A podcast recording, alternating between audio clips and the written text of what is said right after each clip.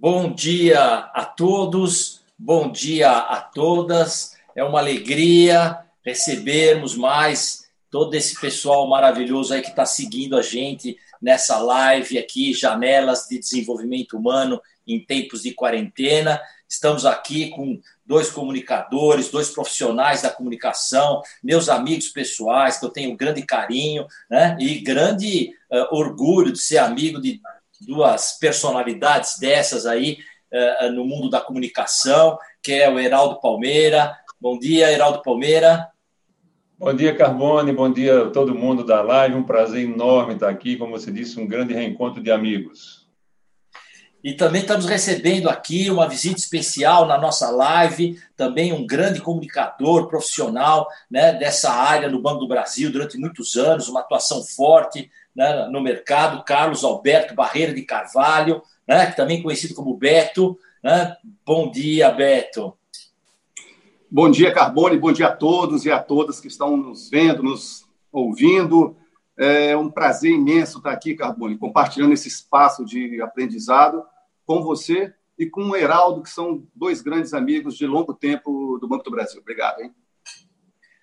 Muito bom. Bom, eu queria, em especial, aí, agradecer a todo o público que vem nos acompanhando nesse evento. Né? Nós denominamos esse evento, estamos recebendo gente nova, então todo o evento, eu, eh, toda a live eu explico novamente o evento importante para quem está chegando pela primeira vez. Essa é uma iniciativa aberta gratuita, né, de apoio de profissionais aqui de Brasília e de outras cidades, no sentido de levar um pouco de conhecimento às pessoas que estão nesse momento reclusas, em quarentena, em home office, em casa. Né? E essa inspiração surgiu a partir né, daqueles cantores que, das suas janelas, das suas varandas na Itália, iniciaram um trabalho para acalmar o coração né, das pessoas. Né? Como na Itália a gente tem um, é um país que de uma certa maneira começa, né, esse sofrimento de ter que enfrentar uma pandemia difícil, né, inédita na nossa geração. Né? Nós nunca sofremos nenhum tipo de cerceamento, né? A nossa geração não teve guerras para enfrentar, não precisou se esconder em nenhum lugar, não precisou se isolar. Né? É uma geração que nasceu para abertura, viveu né, essa interação com, com, de uma maneira muito intensa. Os jovens são jovens que operam numa sociedade completamente aberta e de repente aparece essa pandemia, isola todo mundo, coloca a família nuclear ou os amigos que moram juntos de uma forma muito próxima, gerando novas questões, novos problemas, novas interações. Então, essa live vem de uma maneira muito humilde, né? mas com pessoas magníficas, levando conhecimento para o desenvolvimento pessoal e também para o desenvolvimento profissional. Então, uh, tem sido esses dois meses que nós estamos aqui nesse circuito uma alegria grande, porque a gente tem ouvido aí lives magníficas e a gente tem gravado essas lives, né, feito uma pequena edição no início, no fim, para que a pessoa possa entrar diretamente na, na, na fala gravada, e elas estão disponibilizadas no canal do YouTube Inteleto Consultoria e também estão na, na, na, página do site do evento. Então, se vocês, por algum motivo, quiserem ver, ouvir um professor catedrático, quiserem ouvir um artista, nós tivemos aqui a presença de inúmeros artistas magníficos, artistas plásticos, poetas, quadrinistas, cineastas famosos. Nós tivemos vários aí uh, uh, artistas encantando, né? Alguns fazendo a autocuradoria da sua obra, ou então colocando exposições inéditas que ainda não foram para os museus. Então vocês podem entrar, fazer esse acompanhamento, né? Que está tudo aí disponível para vocês. Então tem sido uma alegria. Quero agradecer mais uma vez aos nossos apoiadores. Né? Tivemos algumas organizações que nos ajudaram, não com dinheiro, mas nos ajudaram com infraestrutura, com divulgação. Agradeço aí o, o, o Laboratório Seibin, a melhor empresa para a mulher trabalhar no Brasil, uma honra ter essa empresa do nosso lado, né? Através da doutora Lídia, que cuida dos seus funcionários, desenvolve esse pessoal com muito carinho, com muita competência. Quero agradecer a BRHDF, na figura do Marcelo, que é o nosso presidente aqui, uma pessoa magnífica. Quero agradecer a PABB, que cuida das, dos jovens portadores de necessidades especiais aí, também dando apoio para nós. E quero agradecer a Inteleto Consultoria, uma, uma organização que faz curadoria de conhecimento e entrega essa curadoria através de trilhas de aprendizagem. Então, pessoal, é com muita alegria que eu recebo hoje um amigo especial, que é o Heraldo Palmeira, inclusive um colaborador ativo desse evento, vem divulgando esse trabalho de maneira magnífica. Agradeço, Heraldo, a tua generosidade. E o Heraldo, eu conheço ele há muitos anos, mas não é só a minha amizade com ele que fez com que ele viesse para cá, porque o Heraldo eu reputo que é um dos grandes comunicadores do Brasil. O Heraldo tem um, um, um, um currículo magnífico. O Heraldo é escritor, ele tem um livro fantástico chamado 30 Contos de Réis. Está aqui para todo mundo dar uma olhadinha. Depois, se vocês quiserem ter acesso ao livro, eu até falei para o Heraldo colocar aí um, um tiragosto do livro, são 30 contos magníficos aí para o pessoal uh, uh, perceber a capacidade literária que o Heraldo tem, mas ele não opera só nesse campo, ele é roteirista, filmmaker, produtor cultural, especialista em autos visuais e logística de produção e é um grande realizador de eventos. E a gente vem nessas lives conversando sobre essa questão da comunicação humana. E aí eu tenho que confidenciar com vocês alguma coisa, porque a gente pensou nessa live que, na verdade, nós estamos fazendo um debate sobre o que está acontecendo com a comunicação humana nesse momento. Então, essa é a ideia, que é a febre das lives, né, um novo veículo de comunicação né, que vem se juntar a vários outros e tal. Mas nesse período, eu e o Heraldo passamos aí por, um, por alguns momentos juntos, né? E é, é, o Heraldo vendo a minha atuação uh, uh, como um, profissional aqui desse mercado do, do, conhecimento, e eu vendo ele como um profissional da área de comunicação. E uma coisa que me chamou muito a atenção é quando o Heraldo viu que a WhatsApp tinha uh, tomado conta da comunicação humana, ele vai lá cria uma, uma agência de notícia pessoal do, do, no WhatsApp e passou a me fornecer informação para mim, né, com uh, comentários, com uh, momentos de, de, de, de, riso. Então ele vem lá fazendo seus comentários, e de repente, quando me peguei, eu, quando queria saber uma notícia, abria o WhatsApp do, do, do Heraldo Palmeira. E o interessante é que ele desconfigurou algo que estava me irritando muito, que eu entendi. O WhatsApp, você fica muito íntimo da pessoa num, uh, uh, uh, numa, numa forma diferente, que é através de texto. E as pessoas, pelo texto, elas entendem às vezes que podem ser um, um, não tão educadas ou não trabalhar o ritual da comunicação humana. Então, eh, muitas vezes entrava num grupo familiar e via lá uma tia que eu amava, repito, falando umas bobagens, aquilo me irritava profundamente, que eu queria sair do grupo, né? amigos que eu adorava, e de repente nos grupos começam a tomar posições diferentes. E, uh, uh, isso não é uma crítica a meus amigos nem a minha tia, é que esse, esse, esse meio de comunicação ele traz uma outra forma da gente se relacionar e enxergar as pessoas de uma outra maneira. Interessante que o, que o, que o Heraldo vai lá, reconstrói o veículo, monta uma agência de notícia e transforma um veículo que está ficando chato num veículo legal. Né? Claro que o WhatsApp é um fenômeno espetacular. Estou criticando o WhatsApp. Talvez seja um dos, dos, do, dos fenômenos da comunicação mais extraordinário. Mas eu quero pontuar essa questão para mostrar que a gente tem que refletir sobre meios de comunicação. E hoje, de repente, surge as lives com uma força tão extraordinária, reconfigurando parte da comunicação humana.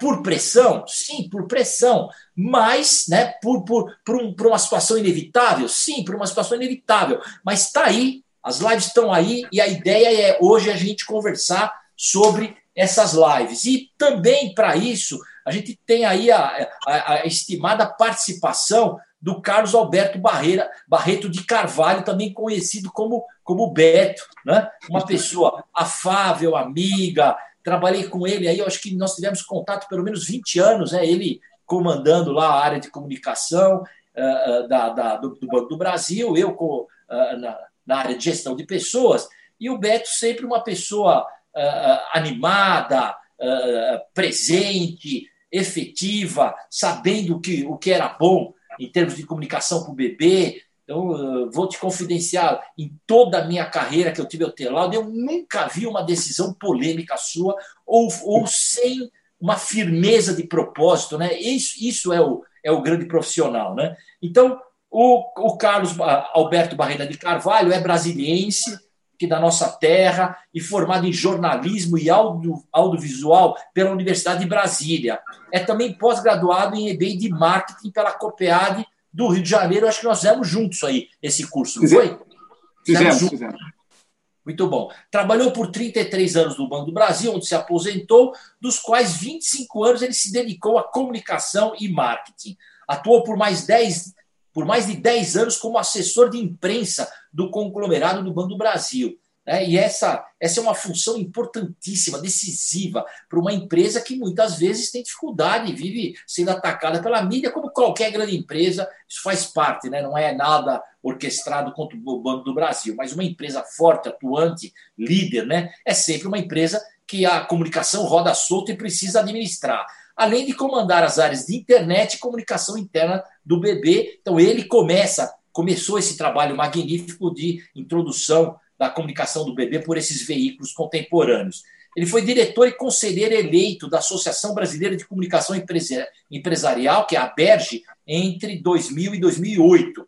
Foi mediador, um grande educador do, do, do Banco do Brasil durante muitos anos. E, além disso, é coautor de livros importantes como A Mídia e a construção da imagem empresarial né? e para entender a imprensa, de maneira que a gente recomenda que vocês acompanhem. Bom, Heraldo, por que que essa, por que que nós resolvemos fazer essa live? Porque de repente eu entro lá no teu WhatsApp e você me apresenta aqui a, a uma nova produção sua, que é uma empresa que vai cuidar de lives. E aí eu olhei aqui e falei, pô, mas Heraldo, o que está acontecendo? Aí você falou, Carbone, pô, a live tomou conta da, do mundo uh, uh, uh, comunicacional em época de quarentena e pandemia. E agora a gente tem que ajudar esse pessoal a administrar essas lives. Né? Então, eh, de forma que eu fiquei e achei super interessante, oportuno, você, a tua empresa chama Alameda, você denominou Alameda Lives, já está trabalhando operacionalmente aí, já está recebendo seus clientes, quer dizer, é isso, né? Uh, uh, uh, o empreendedorismo no Brasil é o caminho da salvação da nossa nação, né? porque por outros meios a coisa está difícil aqui, né? Porque o que a gente tem no Brasil aqui é de vez, o ministro da Educação, de vez de fazer educação, ficar falando mal de juiz, né? Eu quero fazer uma homenagem ao judiciário aqui por esse trabalho espetacular, garantia da sustentação da, da democracia brasileira. Então a gente precisa de gente fazendo o que precisa ser feito, né? E você está fazendo isso. Então a primeira pergunta aqui que eu vou jogar para você, Geraldo, é uma pergunta sobre exatamente essa questão da live nas pandemias. Então, Heraldo, a pandemia e a quarentena colocaram diante de nós um, desafios que a, a, a, a sociedade humana ainda não tinha enfrentado. E aí as lives e a videoconferência se tornaram dominantes e mais um mecanismo absolutamente decisivo de comunicação. Essa febre das lives, eu te pergunto, ela vai ser passageira? Você entende que isso aí vai ser é só uma circunstancialidade da pandemia? Elas estão se banalizando. Hoje aparece aí, hoje eu entrei na internet e vi o pessoal, você se candidata a ser, a ser palestrante e as pessoas vão dar like se querem ouvir tua palestra ou não, e a, a sua live ocorre se você recebeu um like. Então, elas estão se banalizando ou estão no caminho do aprimoramento, transformando-se assim no que a gente poderia chamar um canal de comunicação mais efetivo para vendas, reuniões. Ou seja, para onde caminha a comunicação humana pós-pandemia? Heraldo? Olha, Carbone, eu, eu fico impressionado com, com, com tudo que a gente está vendo hoje é, na, na, na, na, que a gente está vendo hoje nas, nas, na, no mundo da comunicação. Então, o que, que eu vejo? Eu vejo. Ah, ah, você pergunta se virou se uma febre. Sim, é uma febre, é uma febre. Quando as pessoas passaram a ficar em casa, tanto no, no âmbito pessoal quanto no âmbito profissional, quando as empresas determinaram que as pessoas deveriam ir para as, para o home office e tudo mais, o que, que acontece? Acontece que se precisava achar alguma saída. Você vai passando um dia, dois, três, a situação dez dias, quinze, a situação não se normaliza, nem no âmbito pessoal, nem no âmbito profissional. Então, claro, as empresas tinham que achar um jeito de funcionar, e você vê que o, o, no primeiro momento a gente teve um troço muito engraçado. As pessoas passaram a fazer lives com os amigos. Ah, vamos tomar um vinho sexta-feira à noite e tal. Então, ou seja, começaram a se reunir de uma forma muito positiva usando uma tecnologia. Aí nós passamos a conhecer canais que muita gente até ignorava, canais de, de transmissão e tudo mais. Então, com o passar do tempo, as empresas passaram a ter uma necessidade maior de funcionamento, porque elas precisam operar de alguma forma. Então, as lives foram é, utilizadas para quê? Primeiro, para as reuniões e tudo mais, e daqui a pouco as pessoas que têm manifestações que estão no mercado queriam mostrar alguma coisa. E todo mundo começou a fazer live. Então, aí é que eu até já ouvi de algumas pessoas, e acho que elas têm razão, as lives viraram uma praga, né? Porque daqui a pouco o cara está fazendo live de tudo no mundo. Ah, vamos fazer uma live hoje aqui na esquina da, da, da Brigadeiro com a Lorena para saber o que está acontecendo, como é que o trânsito está. Eu estou exagerando, evidente. Então, essa, essa popularização e esse exagero tendeu também a acontecer o que você sentiu em relação ao WhatsApp. Existe uma saturação, as pessoas estão reagindo um pouco já, é, se negando a, ter interesse, porque a, magia amanhece o dia, às vezes nós temos 10, 12, 15 anúncios de lives diferentes de pessoas que a gente conhece, pessoas que a gente não conhece, de assuntos que interessam, de assuntos que não interessam. Aí nós entramos na questão da operacionalização disso. Então, na maioria delas está sendo feita de qualquer jeito, né? Quer dizer, as pessoas colocam nos quadrinhos, a câmera está ligada, o som está ligado e vamos falar. Então, isso, claro que tende a esgotar o modelo. Então, eu penso que o, o seguinte, a live veio para ficar, veio. Por quê? Hoje, uma empresa que mandaria um funcionário de Manaus para uma, reunião em Porto Alegre, seguramente ela não vai mais mandar. Esse funcionário vai ser deslocado, ou uma equipe da empresa vai ser deslocada, quando você estiver lá, um interesse muito especial de negocial, institucional ou alguma coisa, por exemplo, um mecânico de um navio, ele não pode consertar um navio só à distância, então ele vai ter que se deslocar de qualquer forma. Então, situações como essa, muito técnicas ou de, de interesses negociais muito altos, elas vão manter as viagens. Então, do contrário, por exemplo, nós aqui hoje, eu estou em São Paulo, você está em Brasília, Beto está no Rio de Janeiro. Imagine se nós tivéssemos que fazer isso que nós estamos fazendo no modelo anterior nós teríamos que ter saído de casa ontem à noite, por exemplo, vamos escolher onde é que vai ser. Ah, vai ser em Brasília, porque o carbono está lá. Não. Teríamos saído ontem à noite. Então, teríamos que pegar um avião, nos hospedar, quer dizer, sair de casa, pegar um táxi, pegar um avião, nos hospedar, nos alimentar fora de casa, fazermos a live depois, que terminasse aqui, iríamos embora. Hoje nós estamos fazendo como? Nós nos reunimos aqui um pouco antes para discutir pequenos detalhes da live. Então, seja, nós estamos por conta de uma live que vai começar às 10, desde as 9 horas da manhã. Pronto. Então, nós vamos até 11, 11 e pouco Gastamos aí duas horas e pouco do nosso tempo, acabamos a live. Você volta para sua atividade no seu escritório, eu volto aqui para minha atividade na minha área de, no meu ambiente de trabalho, o Beto vai lá cuidar das atividades deles no ambiente dele. E tudo segue. Então, a economia vai se estar se, tá se dando também, inclusive, do tempo das pessoas. Né? Quer dizer, aquele absenteísmo, quer dizer, se nós estivéssemos nas nossas empresas, sairíamos. Então, teria, inclusive, o custo desse absenteísmo da gente ter se retirado. Hoje não, a gente fez, termina, um abraço, as pessoas estão nos assistindo em qualquer lugar do mundo, que essa é a realidade, e essa, eu acho que esse tipo de live vai permanecer, sem dúvida nenhuma, inclusive com aprimoramento técnico, que é o que eu estou tentando fazer com, a, com a, o projeto de lives da minha empresa, o Alameda Lives. Então, a gente tem todo um cuidado, tem toda uma criação técnica em cima, e a gente está trabalhando como se fosse um, um modelo de programa de rádio com imagem, um programa de televisão, enfim. E eu acho que a tendência é que essas lives se aproximem de outros veículos de mídia, para continuar existindo como elas estão existindo. Então, eu penso assim: as lives vieram para ficar? Sim. Elas estão saturadas também. Mas vai haver um, uma depuração natural, como tudo que acontece na vida. Uh, eu, que, eu queria que o, que o Beto agora fizesse um, alguns comentários sobre essa questão. Como é que você vê isso, Beto? É, então, eu, é, você hoje, como o Heraldo falou, você hoje acorda, tem live de manhã, tem live no de jejum, tem live no almoço, live na, à tarde, no jantar é, e até de madrugada, né? Se você dá uma gulgada, não sei se existe, me perdoe se não existe esse termo, esse verbo ainda, mas quando você gulga, né? Dá uma gulgada, lives do dia, mas vem uma, uma, uma, uma, um caminhão de lives aí, uma montanha de lives, né?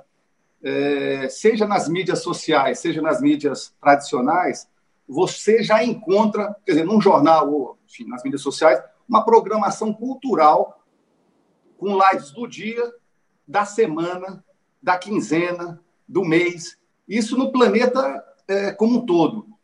Se a gente fala um pouco de fadiga né, da, da quarentena, fadiga do isolamento, o Heraldo falou aqui da fadiga também é, das lives.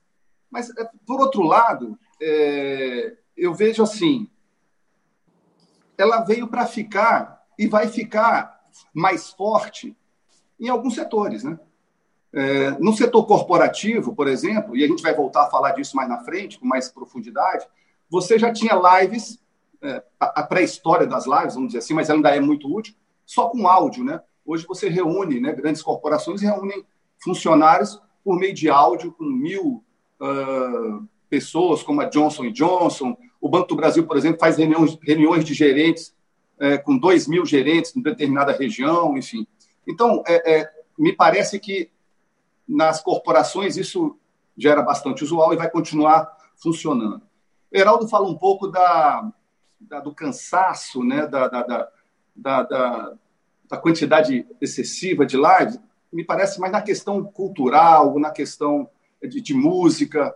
É, eu queria até fazer uma provocação para o Heraldo, porque é o seguinte: é, a, eu não sei se o Heraldo conhece, certamente conhece, a Tereza Cristina é uma cantora e compositora aqui do Rio de Janeiro, né? ela é carioca. E ela tri, quase que triplicou a sua, os seus seguidores de três meses para cá. Hoje tem mais de 250 mil seguidores aí, muito em decorrência das lives. As lives dela fogem um pouco do tradicional, lógico, tem música, mas tem bate-papo, tem humor, tem cerveja, tem petisco, enfim, é uma, uma roda de amigos onde tem samba, onde tem convidados especiais, celebridades, mas também tem os anônimos, né? A quem ela dá a oportunidade. Então, e ela disse que numa entrevista na semana passada que ela reza, torce para que a pandemia acabe logo, amanhã, hoje, se for possível. Mas ela vai continuar a fazer live para o resto da vida. É lógico que ela vai continuar se reinventando. Eu pergunto para o Heraldo se ele concorda com a Tereza Cristina nesse sentido, que é, é, é, é veio para ficar e ela pode ficar, como o, o Carbone falou, uma, uma ferramenta de comunicação poderosa, de reunião, mobilização, né, de, de, de é, divulgação é, de conhecimento, da cultura, uma, uma plataforma poderosa de, de, de comunicação. Então, minha pergunta para o Heraldo, é, é essa. É, que setores é, ele vê hoje, se é que é possível né, saber se é uma tendência, se é uma realidade, mas porque nós só temos três meses de, de quer dizer, não, três meses, eu falo assim, de uma, de uma ferramenta, vamos dizer assim, que está se consolidando, ferramenta de comunicação que está se consolidando. Então, quais são os setores ou atividades que a live veio para ficar, mas sem também deixar de comentar aí essa, essa opinião da Teresa Cristina, que ela vai fazer live, live para o resto da vida. Bom, Teresa Cristina, grande sambista, carioca, afilhada do Paulinho da Viola, né, quer dizer, dispensa maiores apresentações. Né? Eu acho que ela está coberta de razão por um motivo. Ela descobriu um nicho específico que ela está explorando. Porque, por exemplo, o que nós temos visto hoje na, no meio musical, vamos, vamos falar do, por exemplo, o meio teatral. O meio teatral não se expressa por meio de live, porque por melhor que seja a, a, a transmissão, é complicado para você, como consumidor de teatro, assistir o tempo todo peças teatrais por essa telinha aqui, porque você não tem um enquadramento, você não tem a terceira dimensão da coisa, você não tem o ambiente do, do, do teatro. O que, que acontece com Tereza Cristina? Ela descobriu um, um, meio que ela juntou todos os pontos de interesse do, da carreira dela. Agora, é, muitos artistas, isso é, é, dito pelos próprios diretores das principais gravadoras do Brasil, eles não acharam o jeito da live, porque falta o aplauso, é, muitos não conseguem monetizar é, essas lives, ou seja, as carreiras deles estão um pouco paralisadas, né? E, ou seja, o market share dele, que é a, coisa presencial, né, o ambiente é esse, está complicado para eles. E outra coisa, um show musical. Por exemplo, a Tereza faz aquela roda de samba como o Zeca Pagodinho faz na casa dele, aquela coisa sensacional que recebe pessoas tudo mais.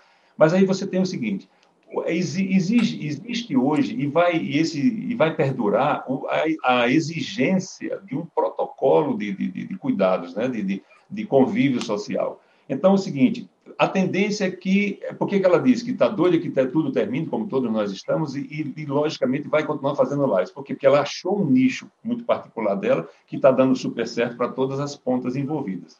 Mas o consumidor de, de música, de arte, por exemplo, você não tem numa live o ambiente sonoro de um show ao vivo. Você não tem como expressar os efeitos especiais. Né? Então, tem uma série de. A própria convivência. Ah, vamos, junto uma turma, vamos assistir. Por exemplo, você que mora no Rio, já, eu chego no Rio, juntamos você, nossas famílias, nossos amigos, vamos para lá para assistir um show de samba. Não tem live que consiga reproduzir isso. Por melhor que, que, que, que avance as tecnologias, não, nenhuma vai reproduzir isso. Então, por exemplo, agora eu tenho outro caso muito interessante. Então, eu acho assim que as lives vão continuar, e eu tenho dito, eu penso assim, é meu pensamento, na área artística, elas vão continuar como uma ferramenta acessória muito importante, pode ser muito bem utilizada. Por exemplo, um lançamento de um livro, a, a, uma campanha que você queira mostrar seu produto novo, mas sempre acessória ao, ao exercício da profissão do artista, como ela é, que a gente conhece. Porque essa é presencial, essa tem o calor da plateia, essa tem a integração das pessoas com o próprio artista.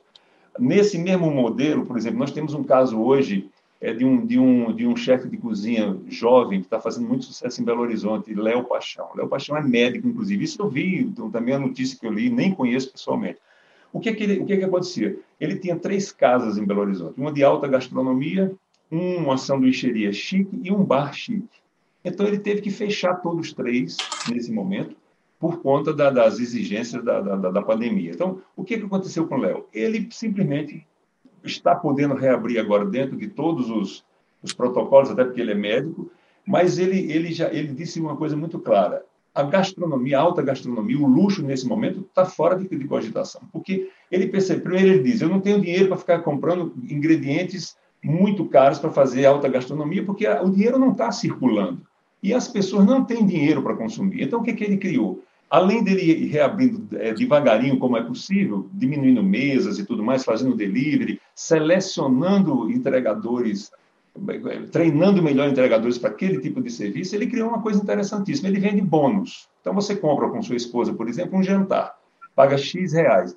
Você marca, quer dizer, vai ser. Você vai entender porque o jantar vai ser sábado, beleza. Então, e, e você pega aquilo, passa no restaurante, pega a sua comida e vai para casa. Só que essa comida não está pronta ela está quase pronta. E a experiência que o Léo descobriu é exatamente é, no final do, do, Quando todo mundo chega em casa, em determinado horário, ele entra com a live, as pessoas assistem e ele faz junto com essas pessoas essa comida.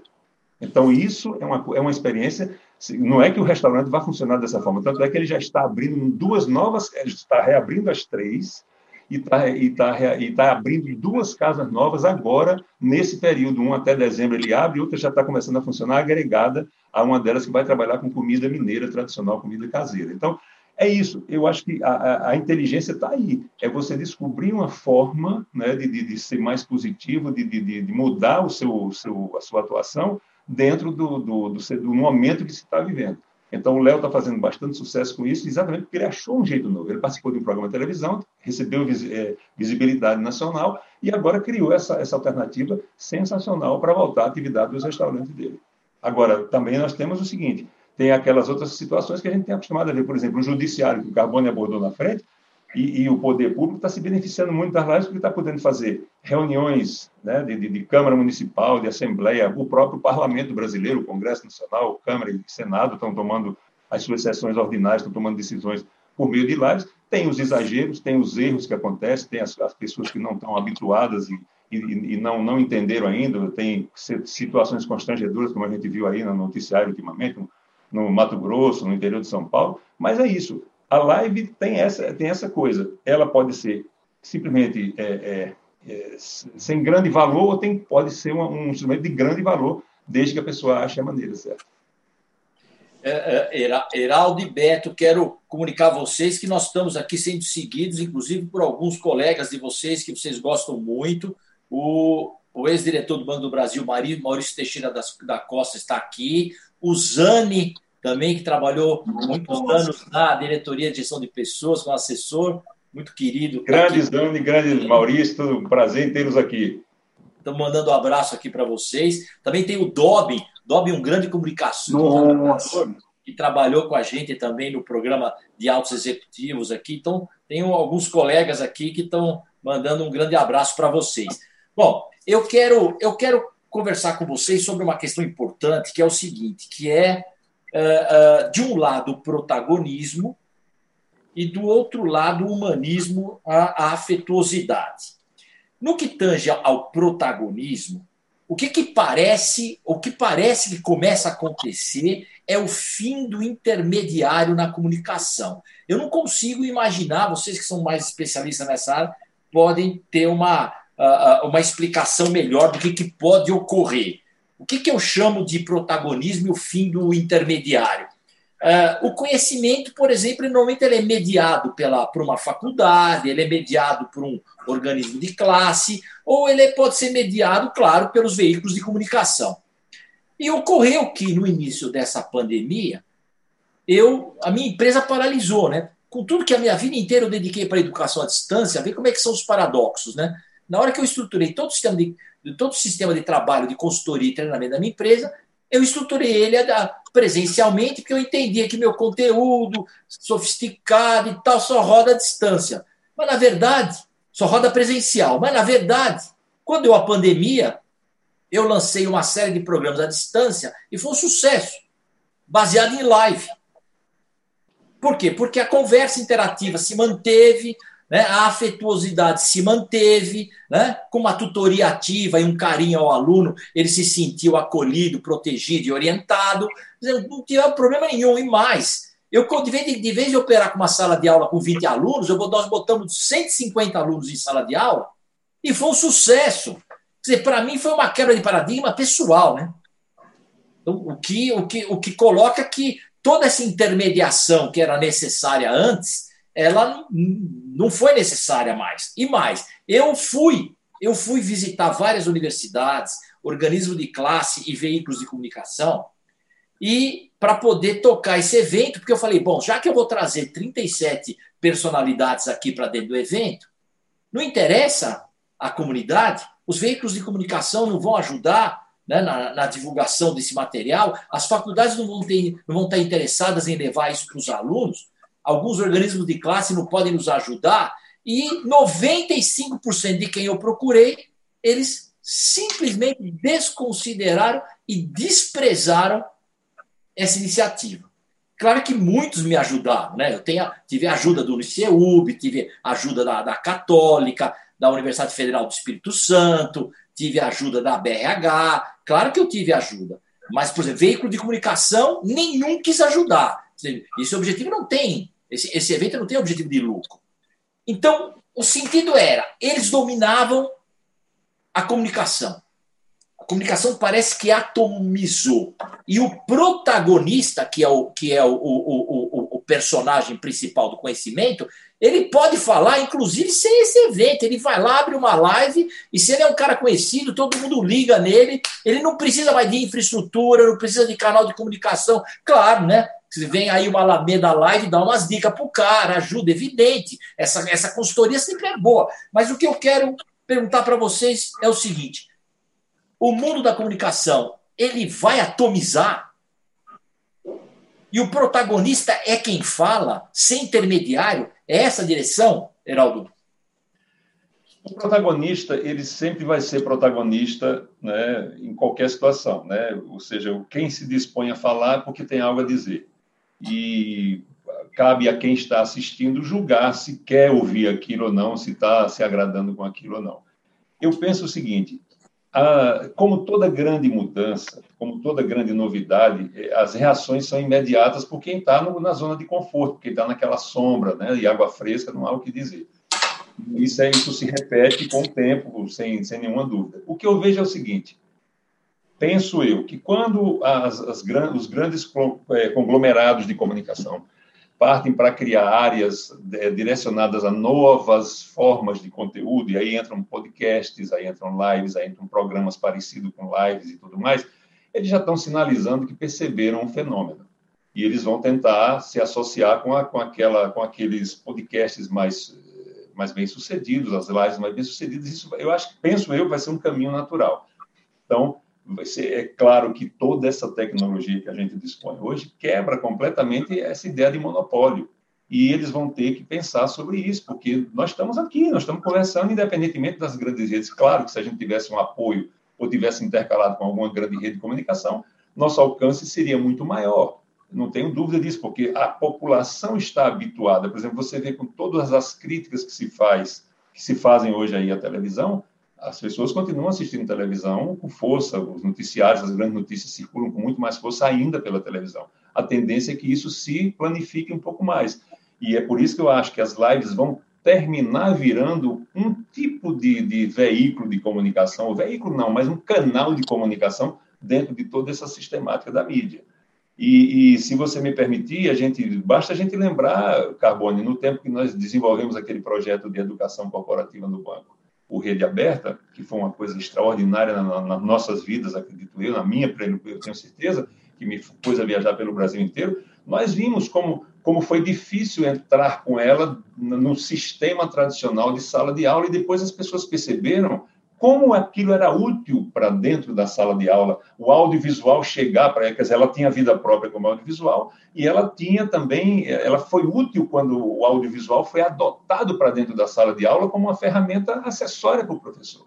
Então, eu penso isso, que a tendência natural é que essa comunicação perca é, é, é esse domínio. Não, claro, as grandes redes vão sempre existir, sejam elas de televisão, sejam elas de plataforma de comunicação, seja lá o que for, mas hoje é muito mais democratizada a, a, questão da comunicação, o acesso. Nós estamos aqui fazendo uma, um, uma comunicação com, com, o nosso público, que pode ser X, Y, Z, vai aumentar depois, e aqui nós ainda temos a virtude e a vantagem disso ficar disponível para a pessoa ver on demand depois. Então, ou seja, ela vai simplesmente buscar o link, vai lá, qualquer hora do dia, da noite, onde ela estiver e tudo mais. Então, eu, eu penso que nós estamos fazendo o que aqui hoje? É um programa de televisão? É um programa de rádio? Qualquer coisa, porque amanhã ela vira podcast. Hoje ela está sendo transmitida ao vivo, amanhã você pode assistir na íntegra, é, é, é como se fosse um videotape que você está assistindo. Então, ou seja, nós estamos presentes, é, as pessoas comuns como nós estão presentes, nós não somos nenhum protagonista de, de, de, nível nacional, ninguém aqui não tem ninguém famoso nesse nível, mas nós somos pessoas que têm alguma coisa a dizer, tem alguém que quer nos ouvir, nós estamos fazendo isso. É, eu, é, por isso eu acho que vai, vai seguir sim, vai ampliar. Beto, e você, o que, é que você acha? Então, eu acho que a live veio para ficar, para modificar e para mudar esse eixo aí da comunicação. Outros é, atores certamente terão protagonismo, né? Depois que você tem um celular na mão, você hoje pode ser um repórter. Você hoje faz jornalismo com o celular na mão. Então, é, a live é, é, é, mais um complemento a, a, esse tipo de atuação. Com a tecnologia e com o celular na mão, se você flagra uma, uma situação na rua, no seu cotidiano, você imediatamente passa a narrar os fatos e mandar isso para um veículo, sim, aí sim de mais ampla é, divulgação. Então, é, é, com o celular, né, com essa popularização do celular, cada vez mais rápido, cada vez com uma, uma, um poder de, de, de, de persuasão maior, você consegue mandar essas mensagens, você ser, um, de fato, um jornalista na, né? É, na verdade, pode ter uma edição de imagem ou do que você está narrando ali na hora, mas você deu o pontapé inicial, você está dando a notícia. Essa é uma mudança de eixo importante. É, eu, eu, eu, somando isso para a pandemia, eu costumo dizer assim: a gente não sabe quanto tempo ainda vai ficar em isolamento. Né? A gente não sabe, a gente está em meio isolamento, meia quarentena, porque você já tem muitas cidades no Brasil é, e no mundo flexibilizando essa quarentena.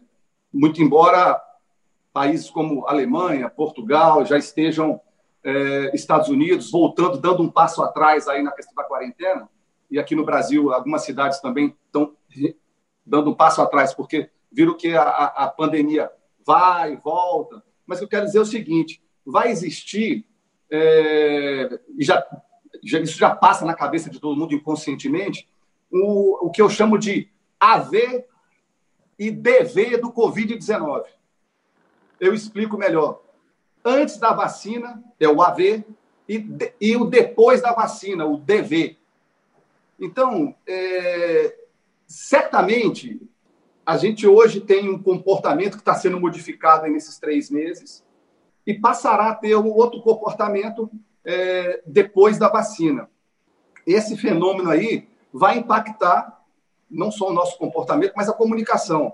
Eu não tenho dúvida que a live muda sim o eixo da, da comunicação, passa a, a, a quebrar esse protagonismo tradicional dos grandes meios de comunicação porque ela é uma ferramenta poderosa de comunicação, que reúne, que integra, que inclui, é inclusiva, assim, reduz distâncias e tem uma capacidade enorme de mobilizar pessoas. Né?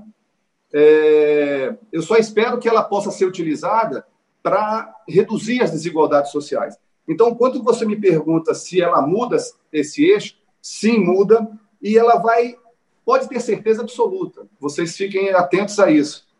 É, ela passará a ser uma ferramenta que vai levar maior transparência às empresas, às corporações. Porque a partir do momento que você vai botar o seu rosto também no vídeo, né, se você não pode é, reunir ah, é, pessoas ou fazer é, é, é, uma, uma reunião e se expor publicamente, eu acho que vai ser um nível de exigência que vai acontecer para as corporações, as pessoas botarem o rosto na tela e se explicarem publicamente, prestarem contas publicamente. Então, é, as áreas de, vou dar um exemplo aqui, de relações com investidores. Hoje, ela faz por áudio uma reunião mensal, trimestral, com acionistas, né, com investidores, seus públicos de interesse, seus stakeholders, mas é, isso, e o áudio hoje é suficiente. Mas eu não tenho dúvida nenhuma que logo, logo é, é, é, será exigido pelos acionistas, será exigido pelos investidores, pelos analistas de mercado, que o executivo explique o desempenho da sua empresa, da sua corporação, botando o rosto no vídeo. E aí você vai poder ter acionista minoritário tendo acesso, o público em geral tendo acesso. Você vai se submeter a esse julgamento público né, da sua imagem. E hoje, as, as empresas ainda não, não estão muito preparadas para esse nível de, de transparência mas eu acredito que certamente socorrerá, viu, Carbone? Eu acho que você faz umas colocações interessantes aí. Enquanto que o e-mail ele é muito formal e o WhatsApp é muito informal, você tem aí um novo mecanismo aí de aproximação. Então, na sociedade da comunicação, as pessoas elas pararam de se interagir com networks gigantes, né? Porque o WhatsApp, as redes sociais permitiam uma interação muito rápida, muito informal, né? de todos com todos, mas a gente não sabe direito com quem está lidando. Né? E uh, uh, as próprias redes sociais, é engraçado, elas operam com os likes e os dislikes, né? as inclusões e as exclusões. Tudo muito fácil, tudo muito simples, aonde a relação efetiva ela não está sendo trabalhada. Né? E num, num ambiente como esse, sim, ela precisa trabalhar. E aí, eu, retomando o, o, o, a fala do, do Heraldo, que ele citou o programa Rede Aberta, o sucesso do Rede Aberta tinha um pouco isso, né? Primeiro que ele era, ele tinha qualidade de vídeo, né? Muito boa, ele era muito ágil, muito rápido, ele ia na fonte da informação e ele tinha também uma questão importante da afetuosidade, né? Porque era um programa que aproximavam as pessoas, mesmo através do vivo, havia uma aproximação. Né? As pessoas podiam depois fazer questionamentos, a gente respondia os questionamentos e tal. E aí eu queria trabalhar essa questão do relacionamento humano, da afetuosidade. A, a, a, essa, a pandemia das lives é uma, é uma retomada da afetuosidade, Heraldo? Como é que você vê isso? Claro que, que nós estamos é, mantendo a nossa afetuosidade à distância hoje, né? E, e a gente está aprendendo a conviver com isso. Então, a afetuosidade também eu acho que vai ser um dos rescaldos, vai ser uma das coisas que vai sobrar positivamente dessa pandemia, porque nós vamos. Primeiro, nós estamos tendo a vontade imensa de, de, encontrar nossos amigos de novo, dos abraços, dos beijos, dos carinhos todos que a gente tem direito. E a, a live hoje permite que a gente faça isso de forma é, virtual, vamos dizer assim. Então, eu acredito que nós vamos sim sair, até porque nós, nós fomos obrigados a ficar sozinhos. E como sempre se disse, nós, os humanos, somos pessoas que precisam, somos um bicho, uma espécie que, que é gregário, nós vivemos em grupos, né? nós temos nossos grupos. Agora, só uma coisa voltando ali no que o Beto falou antes, e tem uma coisa interessante, né, Beto? A notícia, essa notícia que se gera hoje por celular, que eu posso ser um repórter em qualquer esquina, é, ganhou uma força tal que muitas vezes os veículos de comunicação chegam depois daquele camarada que mostrou aquela, aquela notícia, quer dizer, depois que ela vira um meme nacional, né, nessa expressão, ela, ela volta, ela ganha o corpo da grande mídia, dos grandes canais, da grande, da, dos grandes operadores. Quanto à questão da responsabilidade das empresas, você tocou num ponto muito interessante também, porque aquela história, hoje, é, muitos CEOs de empresas ainda se apresentam publicamente nos seus ambientes mais seguros, e isso é normal, é um, é um processo todo. Mas agora mesmo, é, é, nós estamos vendo o seguinte, por exemplo, uma, uma empresa como o Facebook, que fatura hoje é, 70 bilhões de dólares por ano só nessa propaganda de impulsionamento, na, na publicidade que se, que se coloca lá. Ela está sendo cobrada agora nos Estados Unidos para ter uma. Eu acho assim, as empresas, as grandes corporações que estiverem associadas a uma atividade ou a um, a um, comportamento responsável de atuação, elas vão começar a dar as cartas. Então, ou seja, o Facebook está sendo cobrado por, exatamente por permitir tudo, essa coisa da rede social que o Cavando falou. As pessoas estão pregando umas contra as outras, ah, os gritos, né, as agressões, e, e empresas importantíssimas estão retirando a publicidade que fazem no Facebook, exatamente cobrando do Facebook uma postura contra isso, que a rede social não pode mais virar um território, não pode seguir como uma terra de ninguém, no momento que, as, que muita gente, que a, que a nova mentalidade da, da, das novas gerações estão chegando é essa, é ter uma vida responsável no sentido da convivência, dos costumes, dos consumos, inclusive. Então, é, essa atividade empresarial, logicamente, as grandes empresas vão perceber rapidinho que a questão da transparência, por exemplo, fica o Facebook hoje atua lá como um grande, um gigante da, de, plataforma de comunicação e ninguém diz nada, ninguém se, lá ninguém se apresenta para opinar sobre nada. Não, as pessoas vão querer que, que, que, que posicionamento das grandes corporações e as corporações que se posicionam primeiro, e a gente tem uh, exemplos aqui, o Carbone cita muito, inclusive na próxima, na, brevemente, numa das nossas lives, vai ser com a doutora Lídia Abdala, que é presidente do Grupo SEIB. O Grupo SEIB é um exemplo, uh, o Magazine Luiza, que agora virou Magalu, quer dizer, são empresas que estão chegando para perto da comunidade, entenderam rápido o que a comunidade quer hoje, o que as pessoas querem hoje, e estão adaptando a atividade, a própria postura delas para a comunidade. Então, ou seja, esse tipo de conglomerado vai ter uma, uma, participação muito grande, inclusive na decisão dos destinos do mundo, seguramente daqui a pouco.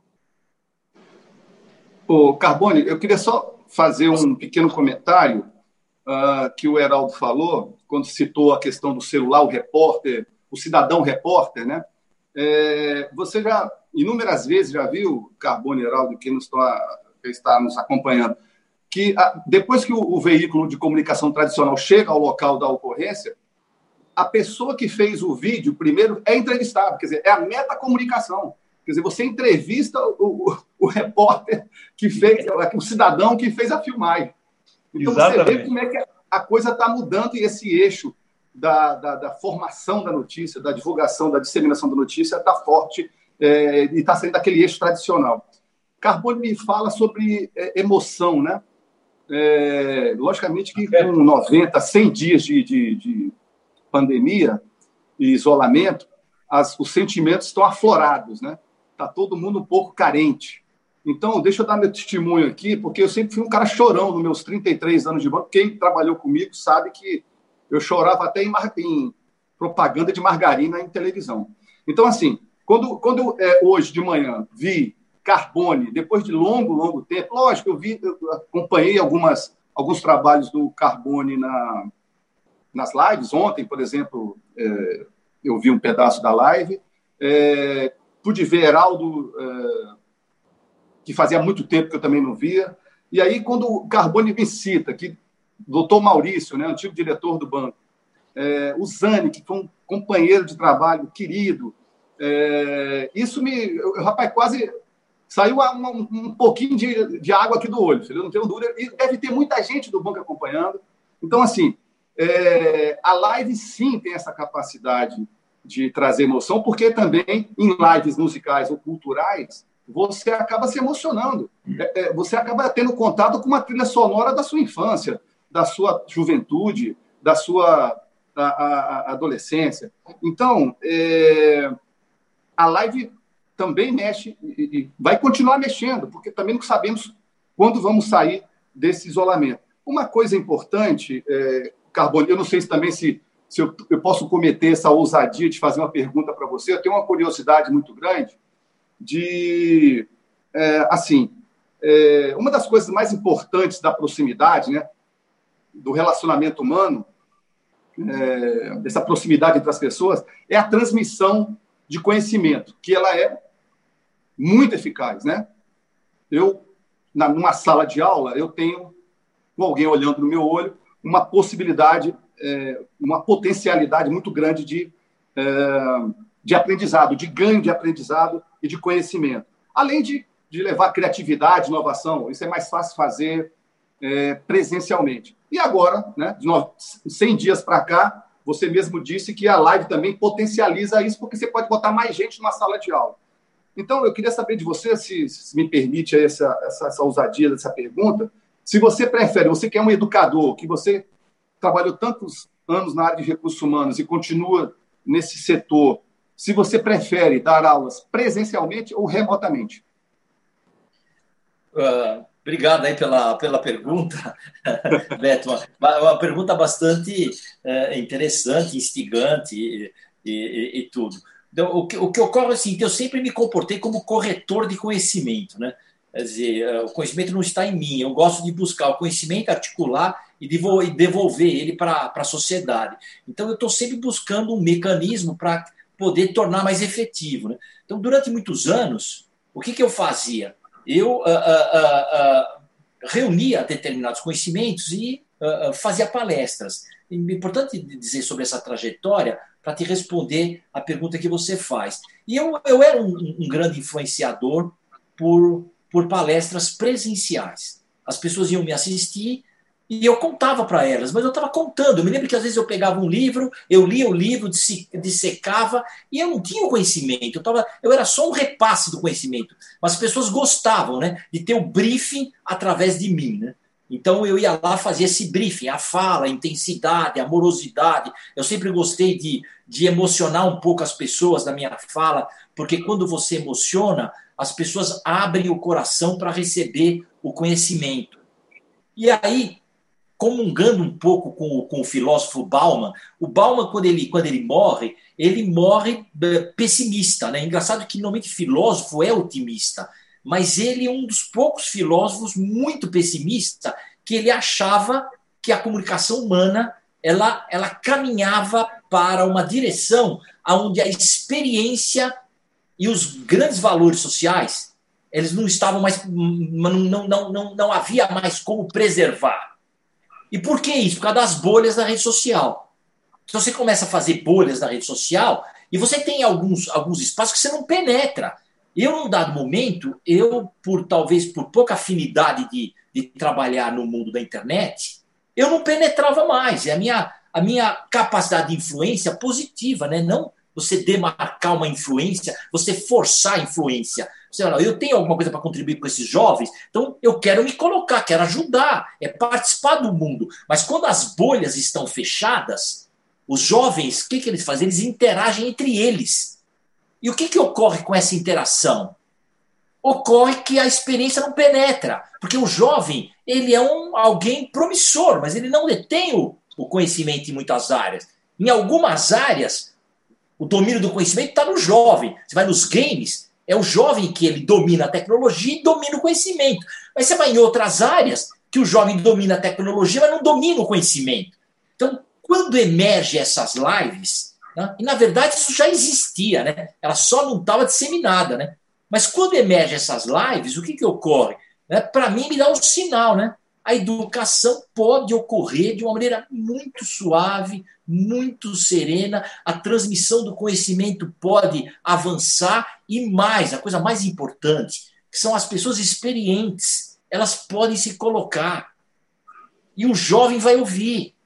Porque se ele está na escola, ele recebe uma, uma orientação de, de ouvir um determinado palestrante que tem conteúdo, ele tem que sentar lá e ouvir. Então, eu acho que a, a, a, para te responder essa questão, a, a, a educação à distância ou todos esses recursos tecnológicos vão aprimorar muito a transferência de conhecimento, trazendo né, essa questão da afetividade, do humanismo, de novo à baila, né? Porque de repente percebemos que a gente pode conversar com muita gente simultaneamente, com muito amor, com muito carinho, com muita consideração e com muito respeito, que alguns canais de comunicação não permitem isso. Vem aquele sujeito lá no Facebook, isso não é uma crítica ao Facebook, né? Faz uma agressão e você já lê a pessoa pela agressão que ela fez a um partido, a um partido político, a um deputado, a uma, a uma fala de, de, de, de alguém influente, ou em relação à própria família, né? Então, é, você começa a enxergar o outro pelo lado extremo da sua personalidade, que todos temos, né? Todos têm a sua, a sua, a, a, o seu momento de irritação. E o que eu percebi, no, por exemplo, no, na minha relação com o Facebook, eu entro no Facebook para externar minha irritação. E isso, isso não é legal, porque fico as pessoas ficam te olhando por um viés. E aí, eu vou aproveitar essa, essa questão que você me coloca. Se, se a nossa comunicação ela está todinha voltada né, pelo, pelo, para uma questão de, de você deter a tecnologia e deter o hardware para que você possa, possa se comunicar, eu acho que o hardware cada vez vai ser mais barato, mais fácil, mais, mais acessível, mas o sinal Uh, uh, uh, ele tem um preço, né? Dependendo da, da posição que você está, ele tem um preço, porque você precisa colocar as antenas. Alguém ainda não resolveu uma maneira do sinal funcionar sem uma infraestrutura cara. E nós também estamos com uma campanha aqui, Beto, Heraldo, uma campanha junto ao governo que eu vinha fazendo aqui. Esse, esse evento a gente não está aqui para ficar falando mal de governo, mas a gente fazer orientações, né, dar sugestões, isso é uma coisa razoável. E a gente percebeu rapidamente que, uh, uh, com o início da, da quarentena e da pandemia, a gente iria aprofundar a exclusão dos jovens pobres da informação. O jovem não ter acesso à internet e ele não ter acesso às lives, ele fica fora do mundo da, da informação e fica fora do mundo agora educacional que está todinho funcionando através de lives, né? com os professores acompanhando suas turmas. Né? E a gente começou uma campanha para que o, o, aquele ministro anterior, que volta a falar, é o que a mídia mostra, só queria, ele queria pacificar o MEC, eu não sei o que é pacificar o MEC, educador a gente não pacifica, né? Educador você deixa ele né, trazer a polêmica para a sala de aula, porque é na polêmica que a gente se desenvolve, né? E ficar falando mal de juiz, né? Eu não vi ele fazer outra coisa. Mas agora a gente recebeu um outro ministro, que é o Carlos Alberto Decotelli, inclusive deu aula no Banco do Brasil para os MBAs. Né? Eu me lembro que nas contratações ele estava sempre presente, um professor muito bom, e a nossa campanha é para que o governo faça uma, uma, uma parceria com as empresas de telefonia. Né? não sei se ainda vai dar tempo, né? porque se a quarentena acabar, não vai precisar mais. Né? E leve o sinal de, de, de, de internet para dentro da casa das pessoas, para que pelo menos né, essas famílias que operam com os cartões pré-pagos né, possam ter, os filhos podem ter acesso à escola. E no meio dessa dinheirama toda que o governo está gastando para poder ajudar os necessitados, que é muito importante, não poderia ter um, um pequeno uh, volume de recursos para, em parceria com as empresas de telefonia, oferecer sinal gratuito nas favelas? Pelo menos nas favelas, onde você tem os aglomerados de pessoas, qual é a dificuldade disso? Nenhuma, né? Então, será que deixamos aí a nossa sugestão ao Carlos Alberto Decotelli para tomar essa atitude? E nessa direção já começam a chegar as perguntas aqui para vocês. E a primeira pergunta que chega é do Djalma. O Djalma Oliveira, também colega do Banco do Brasil, trabalhou na EO, tá lembrado, na área de estratégia. E ele vai fazer uma palestra bonita, que vocês estão convidados aqui, sobre desenvolvimento humano na perspectiva da inclusão social. E ele fala que a mãe precisa compartilhar o celular, às vezes já desatualizado, com o filho para que ele assista a aula, com a internet precária. Então, como vocês veem o papel do Estado e outros atores sociais para evitar que o mundo das lives não aprofunde ainda mais o fosso social de que já vivemos? Então, eu dirijo essa pergunta aqui a, a, a vocês dois para que vocês comentem um pouco como é que vocês veem que isso pode ser feito. Bom, eu volto na questão do nosso rede aberta. É, sempre que viajei pelo Brasil fazendo esse trabalho, o que eu vi foi que existe uma cultura genial no país e que as pessoas precisam ter acesso. Então a gente ia para locais muito ermos do país e as pessoas faziam das tripas coração para ter acesso a tudo. Então, você, eu acho que você já respondeu bastante isso, Carbone, na, na, sua, na sua fala agora. É preciso que os governos tenham essa lógica de instalar, de equipar as comunidades da melhor maneira possível, como a gente vê em diversos lugares do mundo. Você chega, as cidades são pequenas, mas está tudo funcionando, tem acesso a tudo. Então, é, o, as pessoas precisam ter acesso. E essa juventude que hoje fica represada nessas comunidades, é, sendo esmagada pelo fosso social, como o Djalma acabou de colocar, elas não têm o que fazer normalmente. Elas ficam presas a essas redes sociais que a gente é, vê o tipo de comunicação que existe, quer dizer, que não é o mais produtivo, e nada mais acontece na vida delas a não ser esperar o que nunca que nunca chega. Então eu penso assim, a, a, a, o incentivo ao esporte, às atividades é, é, é, artísticas e o acesso à informação de boa qualidade são salvadores em qualquer lugar, em qualquer comunidade, por mais violenta que ela seja, por mais difícil que ela seja. Porque é aquela história bate na questão humana de novo. Onde você. Pode ser muito difícil, o território pode ser muito árido. Eu me lembro quando a gente chegava para fazer aquelas gravações com aquela equipe, até assustava um pouco as comunidades, ficava todo mundo ali se protegendo, todo mundo se garantindo atrás de uma espécie de muro.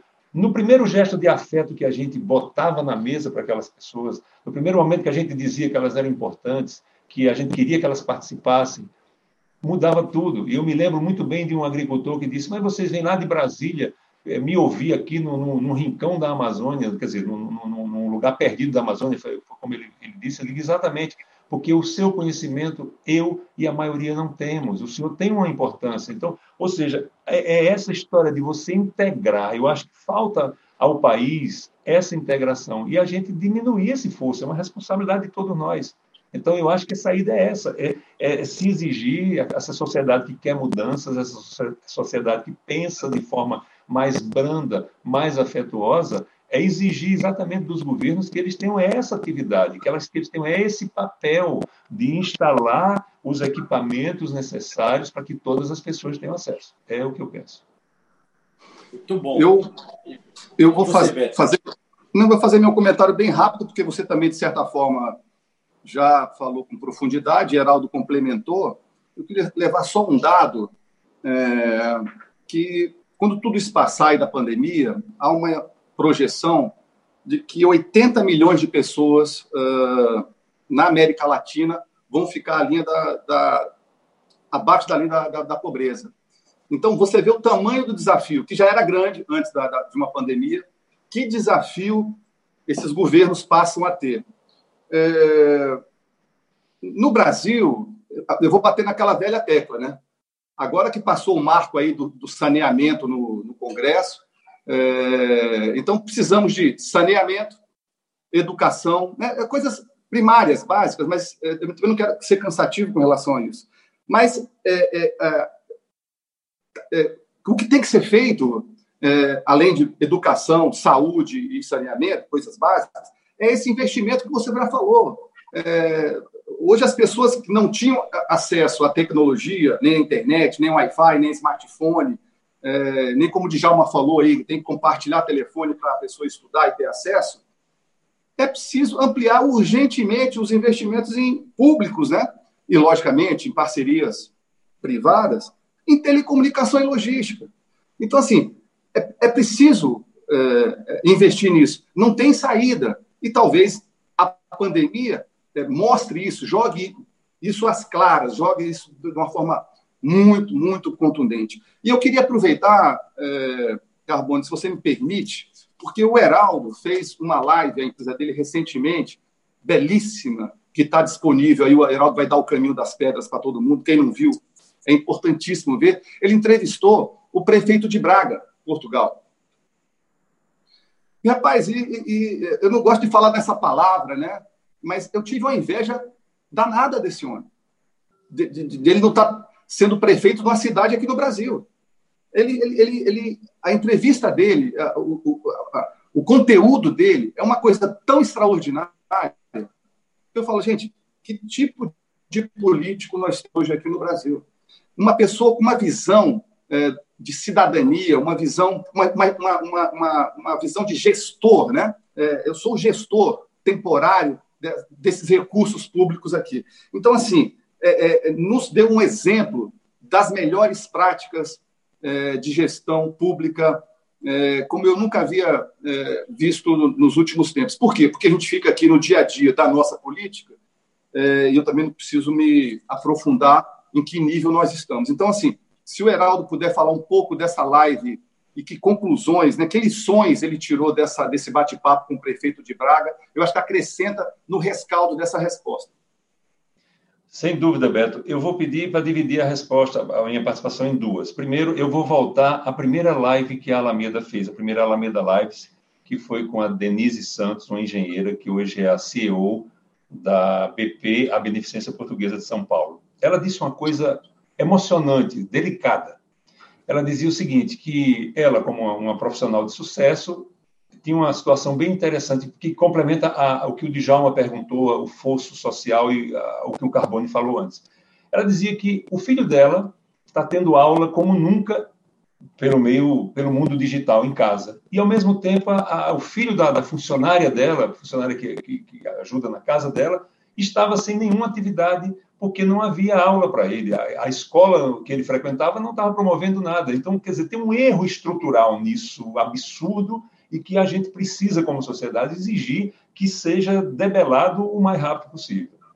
Quando você pergunta que, que conclusões eu tive da live com o Ricardo Rio, prefeito da cidade de Braga, em Portugal, eu já não tive conclusão na live, porque eu já fiquei encantado quando eu estive, às vezes que eu estive em Braga. Braga é uma cidade do assim, desculpe, do meu coração em Portugal. É onde eu sempre, eu, sempre minhas viagens a Portugal começam por Braga, onde eu tenho amigos queridíssimos.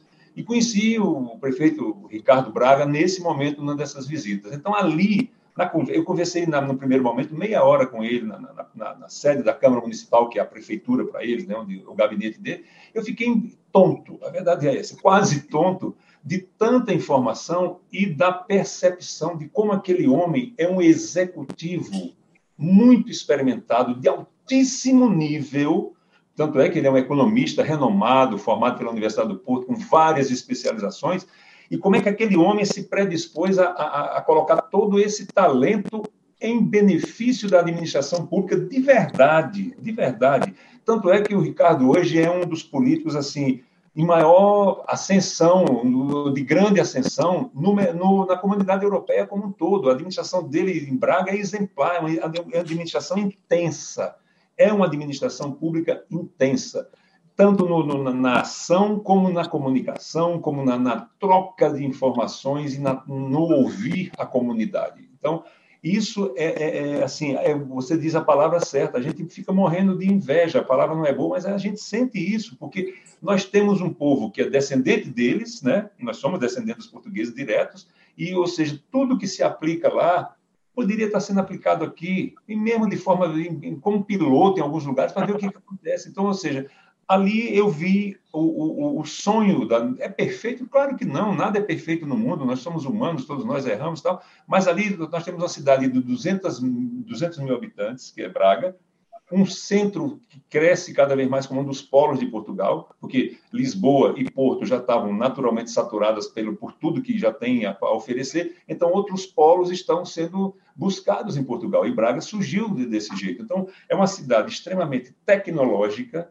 e, ao mesmo tempo, extremamente humanizada, com festas populares, com, com, com, com happenings maravilhosos, com festas religiosas extraordinárias. Então, tudo isso convivendo de uma forma absolutamente harmônica. Então, eu sou um fã de Carteirinha de Braga, o Ricardo é uma pessoa que eu tenho um grande estima e respeito, e é isso. Então, eu, eu não tirei conclusão da live. Eu, eu fiz questão de trazer o que eu enxerguei para dividir com todos nós, porque a live já era uma consequência das conclusões que eu tinha tirado.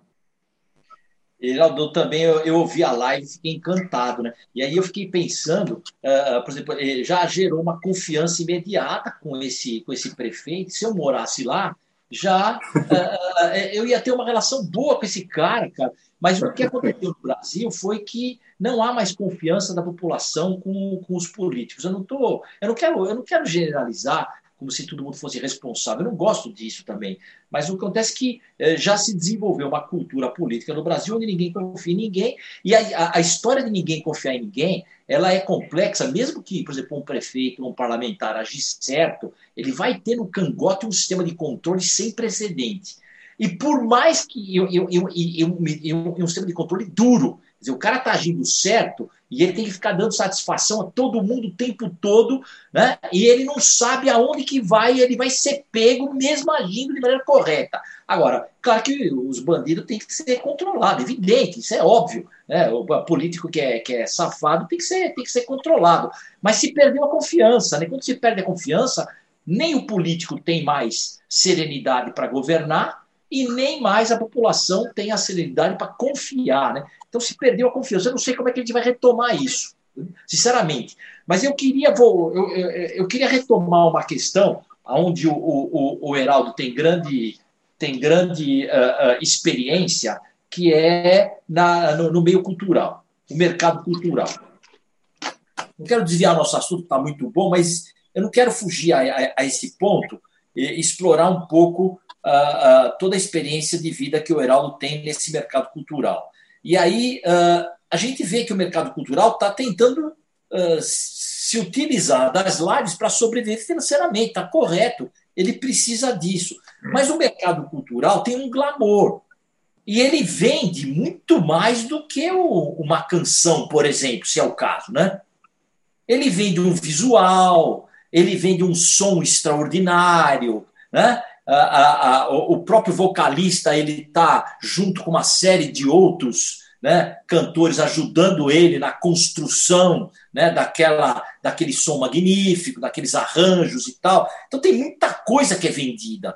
Nas lives, isso nem sempre pode ocorrer. Claro que eu vi uma live do, do DJ Alok, isso foi dentro da casa dele. Mas eu não sei se a casa dele já estava preparada ou se ele preparou para aquela live.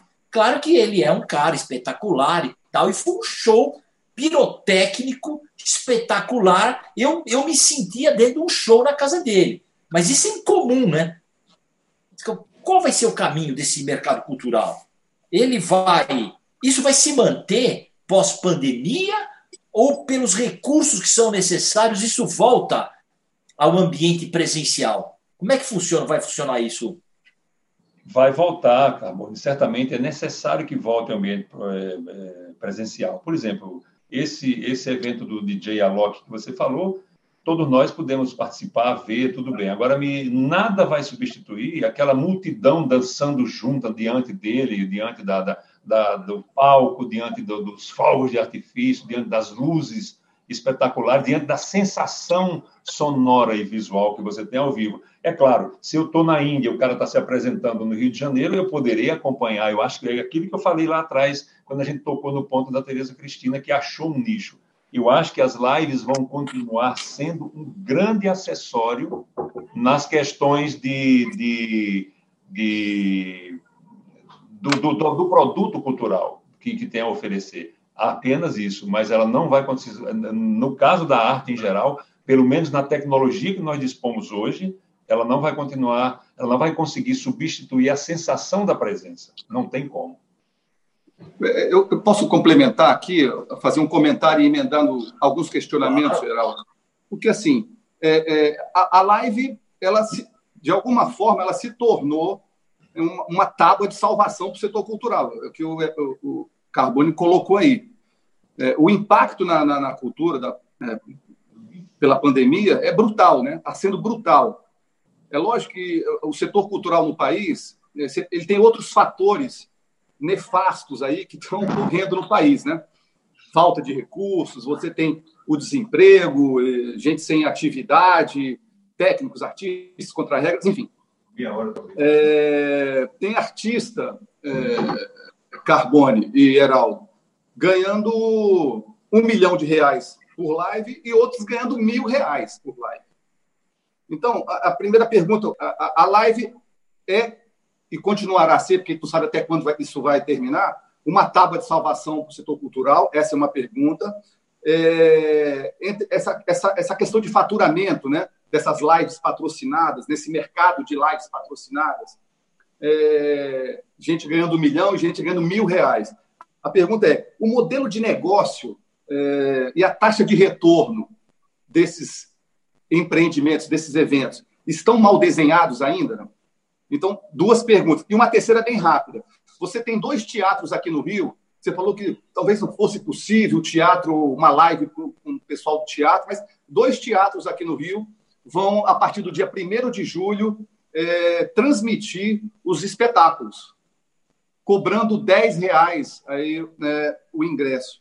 Então, é, é só para te dar essa dimensão, quer dizer, vai ser feita uma experiência, lógico, nada vai substituir a plateia, está claro isso, mas é uma forma dele sobreviver. Quer dizer, é a tábua de salvação e se aquela questão do modelo de negócio e taxa de retorno ainda, ainda, tão, ainda estão mal desenhadas na, nas lives, nesse mercado de lives patrocinadas.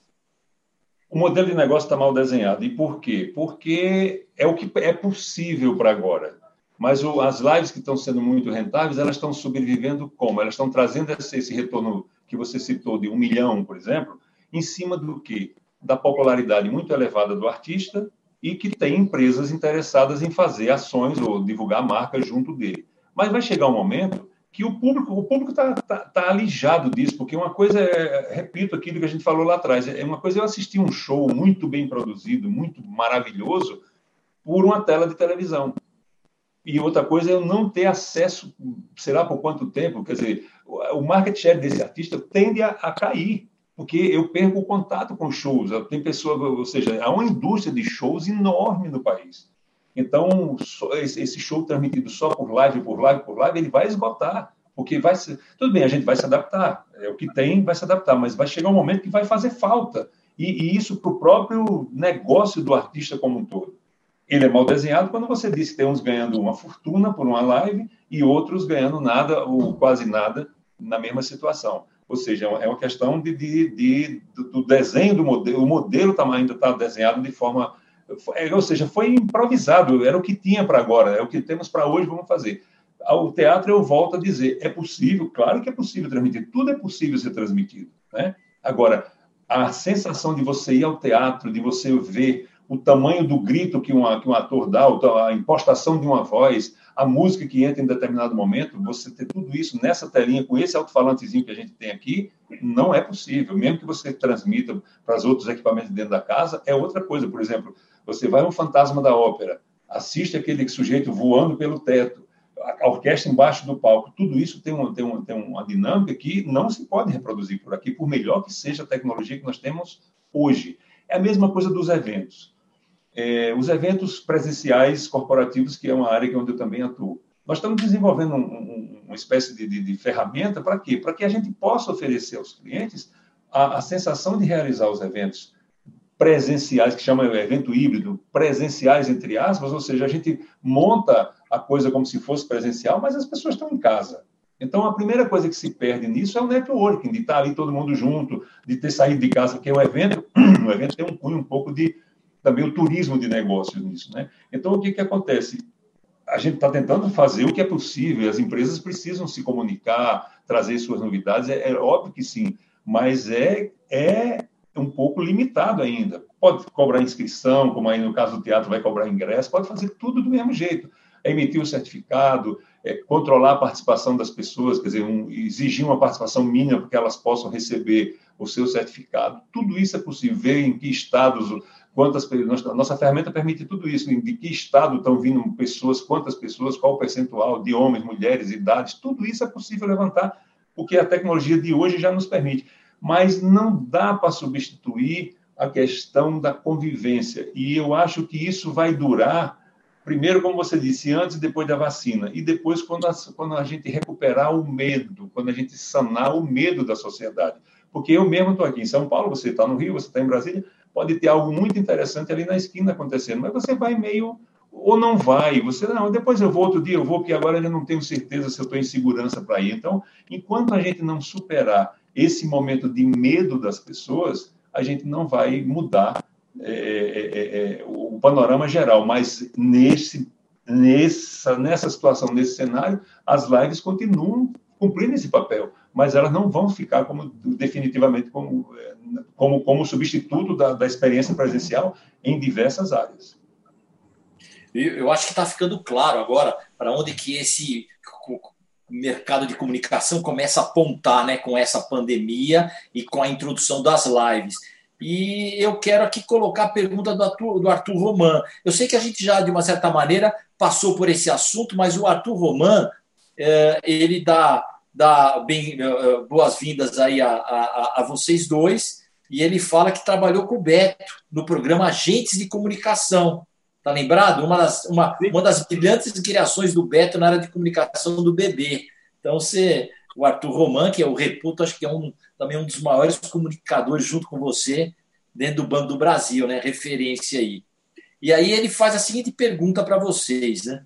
O Arthur Roman fez uma palestra aqui chamada Equipes Polifônicas. Foi a segunda palestra. A palestra bombou e ela tá, tá, tá gravada e não para de, de, de, de ampliar a audiência. Ele pergunta o seguinte: os aplicativos de interação eles criaram os chamados botecos virtuais. Esse é o estilo do, do Arthur Romano, ele sempre está. Né? E, de fato, esses botecos virtuais são muito irritantes. Né? É, mas isso de forma geral, antes da pandemia. Né? Então, poderíamos dizer que a pandemia está promovendo esse impulso de reaproximação das pessoas. Esse é o mundo melhor pós-pandemia que nós vamos que nós vamos enfrentar? Bom, eu acho. As pessoas estão mais próximas? Sim, nós estamos nos aproximando, como você falou há pouco tempo, o Beto também falou. Quer dizer, nós três nos reencontrar aqui nessa live é uma coisa emocional, é uma coisa de afeto, é uma coisa de aproximação humana enorme. Né? Eu diria até que a gente poderia fazer até um, um, uma citação do, do, do, filme A Cabana, né? Vamos, vamos chorar nossas lágrimas no vidrinho e depois a gente joga sobre as coisas boas quando a gente se reencontrar. Essas lágrimas vão ser tipo uma, uma, uma água para semear novamente a, a, nossa convivência. Então, é, é, é, eu acho que sim, que, que a tecnologia está nos permitindo não ficarmos totalmente isolados. Você imagina os caras que foram vítimas da gripe espanhola. Como é que eles faziam?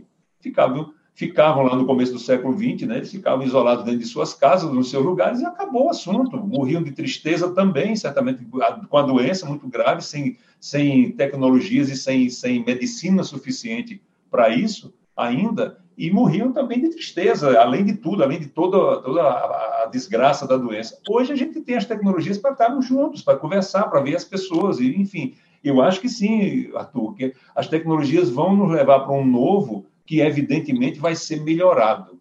Né? Nós temos, nós temos aqui hoje a construção desse, desse modelo tecnológico que nos afasta e nos aproxima, que, que nos afasta, a pandemia nos afasta, a tecnologia nos aproxima do jeito que ela permite, mas eu acho que essa prática dessa aproximação que nós estamos tendo hoje, todos nós, do, como é possível, ela vai semear talvez ainda mais a nossa vontade de estar junto e vamos melhorar o pós. Eu tenho certeza que a nossa humanidade a, no, nosso, a nossa pele, a coisa da, do sentimento que a gente tem, vai melhorar muito pós-pandemia.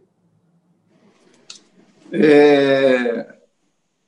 O Roman é um querido, é um grande profissional, um grande, é um artista, né? Então, o meu grande abraço é, para o Roman. E eu sei que ele é um otimista, né? E eu também sou otimista, Carpone, Heraldo e, e colegas. É, eu tenho que ser otimista, porque eu tenho eu já sou vovô, eu tenho dois netos. E você imagina que o, o, o neto mais novo, o Alexandre, nasceu é, dia 3 de março. Eu estava aí em Brasília, no parto, mas depois eu não o vi mais. Ele já tem 7 quilos. 7 quilos depois, eu só posso vê-lo pelo telefone, graças a Deus, porque temos essa tecnologia.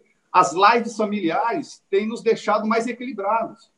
Eu também tenho minha mãe é, aí em Brasília, com 88 anos, e é duro você não poder, é, e três meses e meio já sem, sem vê-la, é, e é duro essa distância, né?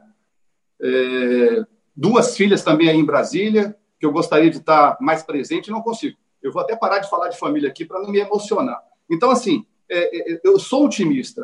A tecnologia, a live, enfim, o Facebook, é, enfim, elas têm que estar a serviço da humanização, como é, Heraldo falou. Senão, qual é a solução? Vai ficar o quê? O que vai restar é, é, da gente se não tiver é, essa humanização? Então, eu sou otimista, acho que sim. É, e essas lives familiares, esses reencontros, mesmo em família, né, quantas pessoas estão distantes, elas nos deixam é, com o coração um pouco mais confortado, né? No, mantendo o nosso afeto em dia. E outra coisa que eu queria também é, observar é uma coisa interessante, né? É, nesse mundo conturbado que vivemos, né, até tecnológico demais, né, você deixou de prestar atenção no olhar do outro. Né? Então, hoje, você com máscara, a máscara vai te obrigar a a gente focar o olhar do outro, porque somente o olho transmite o sorriso, transmite a tristeza, transmite a alegria, transmite o sentimento. Então, eu me peguei aí, eu vou confessando, vou, quer dizer, eu fui ao mercado, né? Ando aqui dentro do meu, do meu, da minha quadra aqui no condomínio, de máscara, lógico, e são os olhares, né? Os olhares que se cruzam, os olhares de afeto, os olhares de carentes, os olhares é, de desejo, os olhares de, de, de admiração. Então, é, eu queria deixar essa, viu, Carbone, é, nessa live, essa, essa nossa reflexão, que, é, e aí para coroar aí a, a pergunta do, do Roman, que o olhar do outro, eu me preocupar com o outro e eu poder interpretar o outro através do olhar. Isso é, tem sido um exercício fantástico é, que vai certamente nos levar a serem, me, sermos melhores e mais humanos, eu não tenho dúvida, é, pós-pandemia. E eu complementaria, Beto, dizendo o seguinte: é, algum tempo atrás saiu uma, uma, uma, matéria, saiu um estudo de uma grande universidade americana, uma dessas de ponta, dizendo que eles percebiam que as crianças da, dessa ultimíssima perdão, geração, elas, eles já estavam percebendo que elas não estavam tendo capacidade de decifrar os semblantes, né?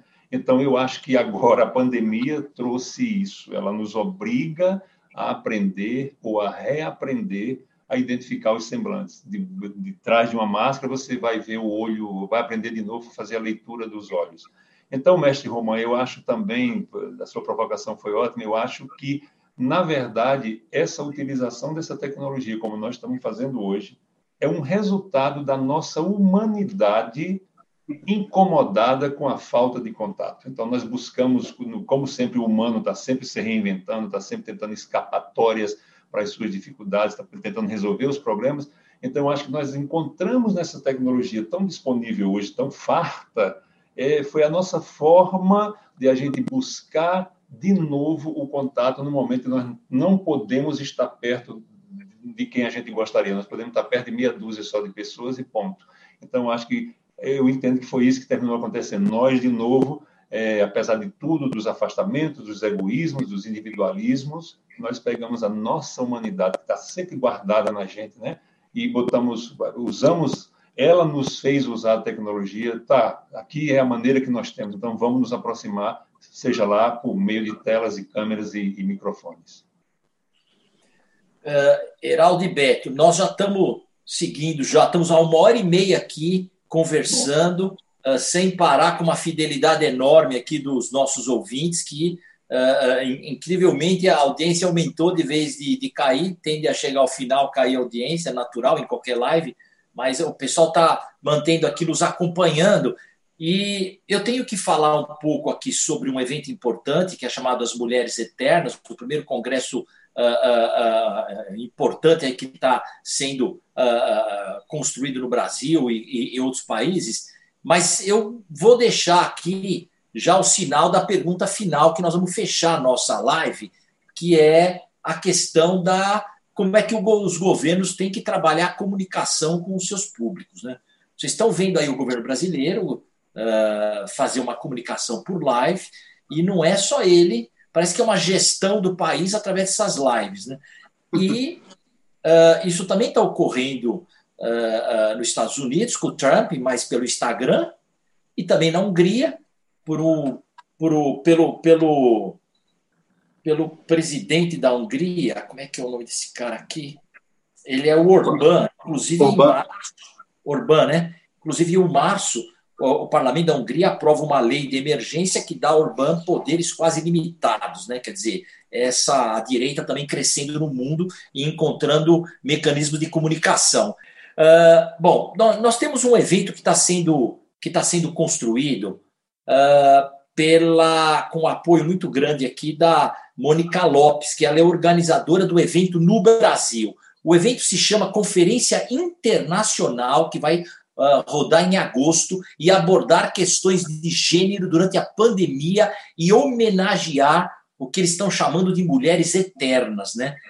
Então, Uh, a, questão que as mulheres muitas vezes fazem coisas extraordinárias, tanto no seio familiar, quanto no seio comunitário, né? quanto na, na, nas cidades, nos estados, nos países e através, e, em algumas vezes no mundo inteiro, e isso não aparece por algum motivo, né? seja pela posição de submissão que colocam a mulher, seja pelo descrédito que o, que o machismo imputa às ações femininas. Então, você tem vários motivos, às vezes, de não destacar trabalhos magníficos das mulheres. Então, esse evento vai primeiro discutir o papel da mulher né, e homenageá-la com premiando o que eles estão chamando de mulheres eternas, né? Então, mulheres eternas busca dar visibilidade a mulheres que fizeram e fazem a diferença porém permanecem anônimas na história, no caso do Brasil, na história brasileira. Então, o legado dessas mulheres tem beneficiado e inspirado indivíduos, sociedades, ciência, arte, cultura, mesmo que elas não sejam devidamente referenciadas. E eu estava contando aqui para o Heraldo e estava contando para o Beto que a minha mãe, em 1940, ela, ela, ela queria fazer o curso superior de contabilidade e ela trabalhava o dia inteiro para ajudar o pai e a mãe e não podia estudar à noite porque as faculdades não abriam uh, cursos à noite para mulher, só homem podia estudar. E ela foi lá e foi fazer discurso para o diretor, fez discurso para o prefeito, fez discurso onde ela podia, e a faculdade de Alves Penteado, na época a faculdade mais importante, resolveu abrir para que as mulheres fossem estudar à noite. Quantas candidatas ela teve dentro da escola? Vocês sabem? Quantas mulheres se candidataram? Somente. Somente a minha mãe. Essa, essa, essa, é uma questão interessante, né? Quer dizer, ela fez uma luta, né? É, é, para abrir espaço para as mulheres. E ela tinha muitas amigas que estudavam, que trabalhavam o dia inteiro, o dia inteiro em trabalhos no, afeta ao comércio, né? afeta ao escritório, que precisava dominar questões que a escola de contabilidade e comércio de Alves Penteado oferecia, que era a única grande escola da, da, do estado de São Paulo, e uh, na hora que abre as inscrições, só a minha mãe aparece, tanto que tem uma foto dela né, com centenas de alunos sendo formados naquele ano, e ela era a única mulher, parece que era a noiva né, de um monte de, de homens, né, porque ela está de branco e pediram para ela se vestir de branco, né, para dar o destaque. Né. Então, acho interessante que ela abriu espaço, mas as mulheres não teve coragem naquele momento, por submissão. Evidente que o pai não gostou, o avô não gostou, seja lá o que for, o marido não gostou, o namorado não gostou, elas não puderam se inscrever. Mas depois, nos anos seguintes, né, elas começaram a ingressar. Né? Cinco, seis anos depois, tinham várias mulheres estudando. Então, são ações dessa, dessa natureza que abrem espaço e mudam a vida das pessoas, né? com todas as dificuldades. Então, por isso que a gente parabeniza a Mônica por ser a coordenadora do evento no Brasil, que é uma coisa maravilhosa.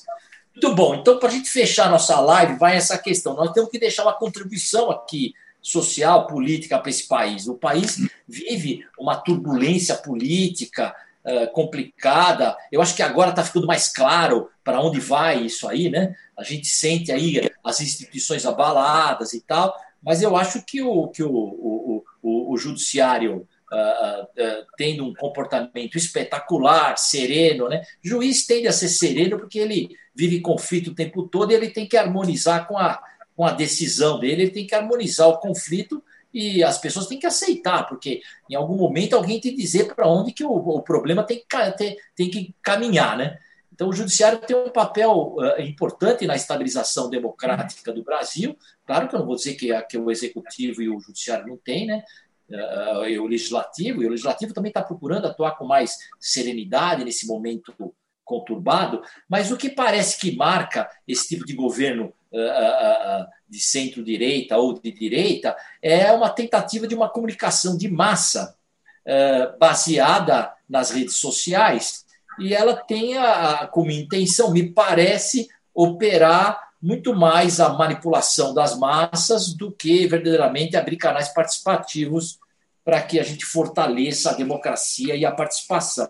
E como resultado, o que a gente tem é a população não dando mais bola para nada, né? e fazendo desobediência civil, né? E, e, e, pelo que me parece, algo absolutamente injusto que aconteceu nos Estados Unidos. Vários estados dão o toque de recolher, para que as pessoas não saiam na rua para fazer né, o que eles entendem que é que seja confusão, mas o pessoal depois do assassinato, né, terrível daquele daquele negro no, no, nos Estados Unidos de uma forma vil, né, submetendo ele o, o joelho no pescoço do indivíduo até ele, ele, ele falecer, o povo vai às ruas e depois aquele outro caso daquele outro daquele outro senhor que queria só ir na festa de aniversário da filha, né? Ele não queria ir para a delegacia, porque ele sabe que se ele fosse para a delegacia, ele ia perder a, festa da filha, ele tentou fugir, né? Tá certo que ele agredi, agrediu o policial, mas antes da agressão, ele pediu mil vezes para o policial parar com, a, com, a, com, a, com aquela abordagem que me parecia pouco razoável, né? E quando ele teve saída, ele tentou agredir para fugir para ir no aniversário, é uma falta de diálogo enorme e depois leva três tiros nas costas. Né? O povo vai à rua, não houve o toque de recolher. Nos Estados Unidos isso é inédito, desobediência civil é inédita. Então, o que, que vocês acham que está acontecendo? Para onde vai caminhar e qual é o, o, o destino do nosso país se mantida esse caminho de comunicação que o governo resolveu adotar? Está contigo. Foi eu ou foi, Raul? Posso ir? Então, o, o Carbone, é, esse, esse, essa pergunta aí dá uma live inteira, né? Isso dá uma, uma, um, isso, é uma, inteira, uma semana inteira falando disso, né? Mas vamos ver se a gente coloca algumas provocações aqui. É, tem uma, uma, um dever de casa grande aí dos governos, né? É, com relação à comunicação, especialmente no Brasil. Apesar da, da, de a gente da comunicação pública é, ser vista como chapa branca, né? É, se, se há governo, não sou contra, né? Há governo, há governo, sou contra. Mas, assim, apesar dela ser chapa branca, você tem um dever de casa a ser feito. Eu acho que, é, de, de, alguma forma, essas lives é, que você citou aí, desses governantes, é, ou especificamente do Brasil, elas atingiram o público, elas formaram opinião. Então, é possível, sim, é, uma comunicação pública que preste contas à sociedade. Por que não? Eu tenho que aproveitar, eu tenho que aquilo que pode dar certo né, na, na comunicação. A live ou a, a, a, comunicação pelas mídias sociais, ela é uma forma, sim, de prestação de contas, de uma forma de, de você é, poder ser transparente. É, é, lógico, se você falou também que ela não é, é ela não gera participação, canais participativos. Mas é sim, ela pode, a, a, num comentário, as pessoas podem mandar seus comentários, podem criticar, pode reivindicar. Então, é, é, é, é eu, eu, não queria aqui estar dizendo que isso aí não serve. Lógico que a, a mídia tradicional ainda faz o trabalho é, que deve ser feito. E aí as pessoas estão até por estarem mais em casa vendo as mídias tradicionais é, e até a, a, audiência tem aumentado, né? Segundo pesquisas feitas. Então, assim, é possível é, fazer com que a, a, os governantes se comuniquem com sua população.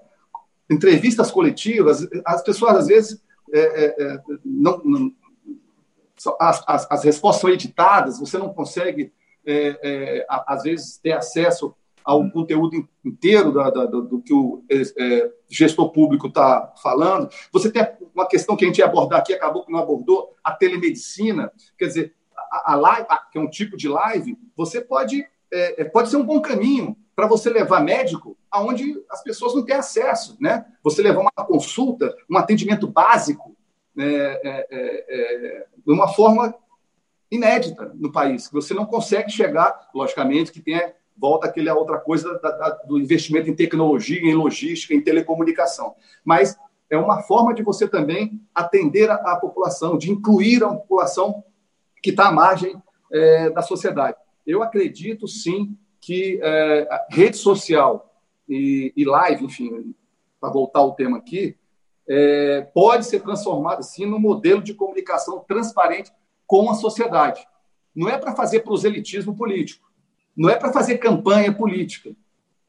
O que você vê ainda hoje em dia sendo utilizado é um, uh, uh, uma campanha política. Quando eu, a eleição já terminou, já tem algum tempo. É preciso mostrar serviço, é preciso fazer o que você, mostrar o que você fez, ou o que você vem fazendo. Eu acho, eu acho sim que essa é uma ferramenta de comunicação que pode e deve ser aperfeiçoada pelos gestores públicos. E até para que a gente possa ter um intercâmbio lá de fora e mostrar o que, que as coisas boas que estão acontecendo em outros países. Então, é, eu acredito sim que é, a, live possa ser uma ferramenta de comunicação uh, inclusiva uh, e, e, e, transparente, viu, Carbone Heraldo? Obrigado. Bom, eu falaria, pegaria esse gancho do Beto na telemedicina. No momento que nós temos o marco regulatório do saneamento aprovado, ou em trâmite final no Congresso, a telemedicina ela pode ser um fator extraordinário, inclusive de ensinar comportamentos saudáveis que evitam o adoecimento. E isso eu posso espalhar um, um, esse conhecimento pela telemedicina. Ela pode permitir consultas é, com, com, todo, com todo cuidado, com todo né, os níveis de consulta, até onde pode ir uma, uma, uma consulta pela telemedicina, e os médicos e, a, e as instituições de saúde conhecem bem esses limites, né? E, além de tudo, por exemplo, você tem uma pessoa que está numa emergência em algum lugar do planeta que tenha menos acesso, e a telemedicina pode permitir que especialistas de qualquer centro do mundo participem daquele atendimento. Então, as virtudes são inúmeras, inúmeras, e eu acho que mexe também um pouco com a zona de conforto de, de associações, de, de, interesses e tudo mais. É como é como o prontuário eletrônico que nunca decola, mas eu acho que nós estamos indo de uma forma que isso vai terminar acontecendo. É claro que não é só uma telemedicina chegar num, num, lugar que não tem saneamento e mudar um comportamento. É preciso ter a infraestrutura e o saneamento existir, não existir um esgoto a céu aberto que fica adoecendo, promovendo doenças, provocando doença na, na população, principalmente nas crianças e tudo mais, né, que estão ali mais durante o tempo todo ali, em acesso com aquela sujeira, com aquilo, enfim. Quanto à questão de, o Carbone falou, é, é, é se comunicar pelas redes sociais e governar pelas redes sociais eu penso o seguinte: nós vivemos um momento muito difícil de extremos. Né? Os extremos estão muito chatos, as pessoas estão muito violentas e, e segregadas, um de um, uns de um lado, outro do outro. E a gente, como eu disse em outra ocasião, a gente fica aqui pelo meio tentando achar saídas, tentando ser produtivos, tentando oferecer coisas positivas para a nossa comunidade, para a nossa sociedade, enfim, contribuir de forma positiva, né? para que as coisas andem melhor. Então, Comunicar pelas redes sociais, perfeito, é um direito do governante, até porque, infelizmente, a mídia hoje é dividida né, e tende a ter lado. Então, eu, eu, não, eu não gosto muito da ideia da mídia ter lado. Os jornalistas devem ter seus lados políticos, seus pensamentos, é um direito, é humano, é natural, é cidadania. Agora, quando há essa. E aqui nos Estados Unidos também, você sabe disso, tem as emissoras que são a favor, tem as emissoras que são contra, os órgãos, enfim. Então, eu, eu, eu lamento que a mídia tenha perdido ou tenha é, é, esse fator, esse ponto principal de comunicar e informar corretamente a sociedade. ela é um veículo de comunicação pública que deveria se, se dirigir à comunidade, a, a, a, ao ente público que somos todos nós, a sociedade, de forma correta, precisa e justa. Isso não acontece, é ideal, tudo bem. Então, o governante tem sim a, o direito de ter os canais de comunicação dele para mostrar a verdade dele, o que a mídia talvez não esteja querendo mostrar. Porém, quando essa comunicação começa a ser operada por robôs e começa a ser operada para transmitir é, palavras de ordem, aí eu já começo a botar um pé atrás e ter cuidado com isso, porque eu tenho muito medo da, das coisas hegemônicas. A gente, a história está cheia, né? não, não é de agora, é milenar. Todas as hegemonias terminam mal, terminam levando a sociedade para lugares muito ruins, para dores e para coisas que não valeriam a pena. Então, eu acho que a hegemonia é muito perigosa em qualquer direção. Eu acho que somos plurais, né? somos múltiplos e precisamos comportamentos, espaços, direitos que nos atendam a todos. E essa história de governar por internet, governar por rede social, governar por tecnologia é uma tremenda balela. O homem público tem que estar presente onde está o problema. A gente vê o exemplo do presidente de Portugal, que eh, eu estava lá, uma das vezes que eu estava lá, teve uma coisa muito interessante que o pessoal da Defesa Civil pediu a ele para ser menos presente, porque às vezes acontecia uma tragédia qualquer, um acidente, ele era um dos primeiros a chegar. Então, a presença daquele presidente, que é um, um sujeito respeitado, terminava causando um, um frisson da comunidade, todo mundo queria ver o presidente de perto e terminava atrapalhando o trabalho do, do, do, dos socorristas e tudo mais. Então, eu acho que a presença do homem público junto da comunidade é fundamental, principalmente quando ele tem o que oferecer ou quando ele está realmente imbuído do espírito público para ser um, um, um, executivo público, como é como a gente viu no prefeito de Braga, que a gente citou aqui antes. Então, essa é a minha impressão. Então, esse papo de governar por, por tecnologia, dando ordem de, de, longe, para mim só produz um, um, um, personagem muito interessante, é o tal do Jeca Tech. Né? Aquele cara que acha que está fazendo muita coisa e ele está só cuidando. E outra coisa, e essa mania horrorosa que nós temos aqui. O sujeito acaba de se eleger, o primeiro dia de governo dele não é para governar, é para se preocupar com a reeleição daqui a quatro anos. Então, isso todos são assim, ou a maioria absoluta é assim, e isso não é legal, porque a gente perde exatamente o, a possibilidade de, de, a sociedade avançar, de se governar de fato.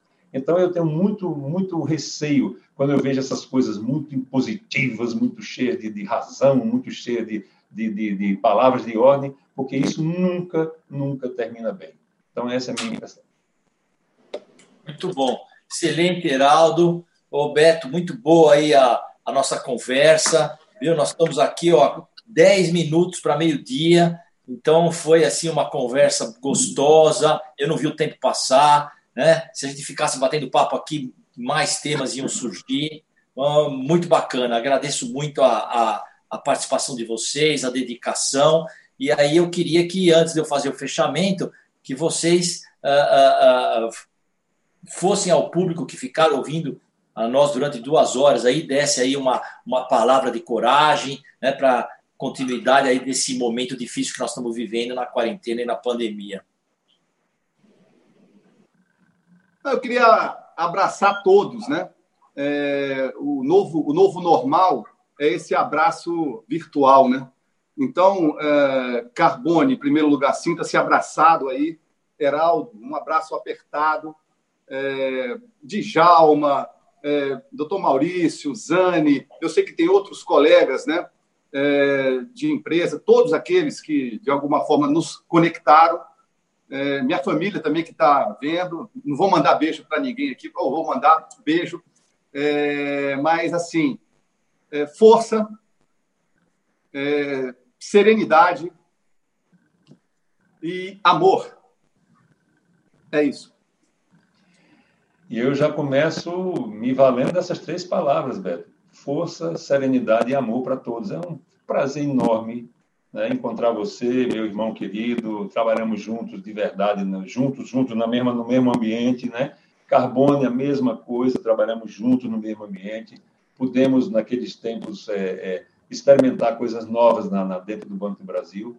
Um abraço muito especial a todos os nossos ex-colegas que estão aqui. Poxa vida, doutor Maurício, Zane, Djalma, e outras tantas pessoas que eu sei do banco que estão aqui nos assistindo. O Diniz, inclusive, que mandou um abraço para todos vocês dois, né? Estava preocupado que ia ter um compromisso semelhante, mas ia ver como é que fazia. Não se preocupe, não, que você tem o link depois. Então, é, as pessoas todas das nossas relações das redes sociais que estão aí pelo Brasil inteiro, pessoas que eu adoro, pessoas com quem eu converso todos os dias praticamente, os nossos familiares e amigos mais próximos, os nossos amores todos que estão aqui, bem pertinho da gente e nos ajudando a estar aqui, inclusive, né? Nos ajudando a continuar acreditando. E eu acho que, Beto, esse novo normal, se Deus quiser, vai passar daqui. É como você disse, é haver e dever, né? antes da vacina, depois da vacina. Mas daqui a pouco essa vacina aparece e uma droga realmente eficiente e a gente vai voltar ao normal. E eu tenho certeza que nós vamos levar para esse, aí sim, nós vamos para um novo normal. Nós vamos levar para esse novo normal todas essas experiências, todas essas carências, ou essas, esses impedimentos que nós tivemos nesse período. Né? Está sendo um aprendizado, né? graças a Deus nós estamos conseguindo ultrapassar dentro do possível e é isso, é agradecer demais a presença de todos vocês aí do outro lado. E, e estamos sempre, falo pelos três, eu tenho certeza que posso falar pelos três, estamos sempre aqui à disposição para fazer o que for possível para ajudar. É isso. Muito obrigado.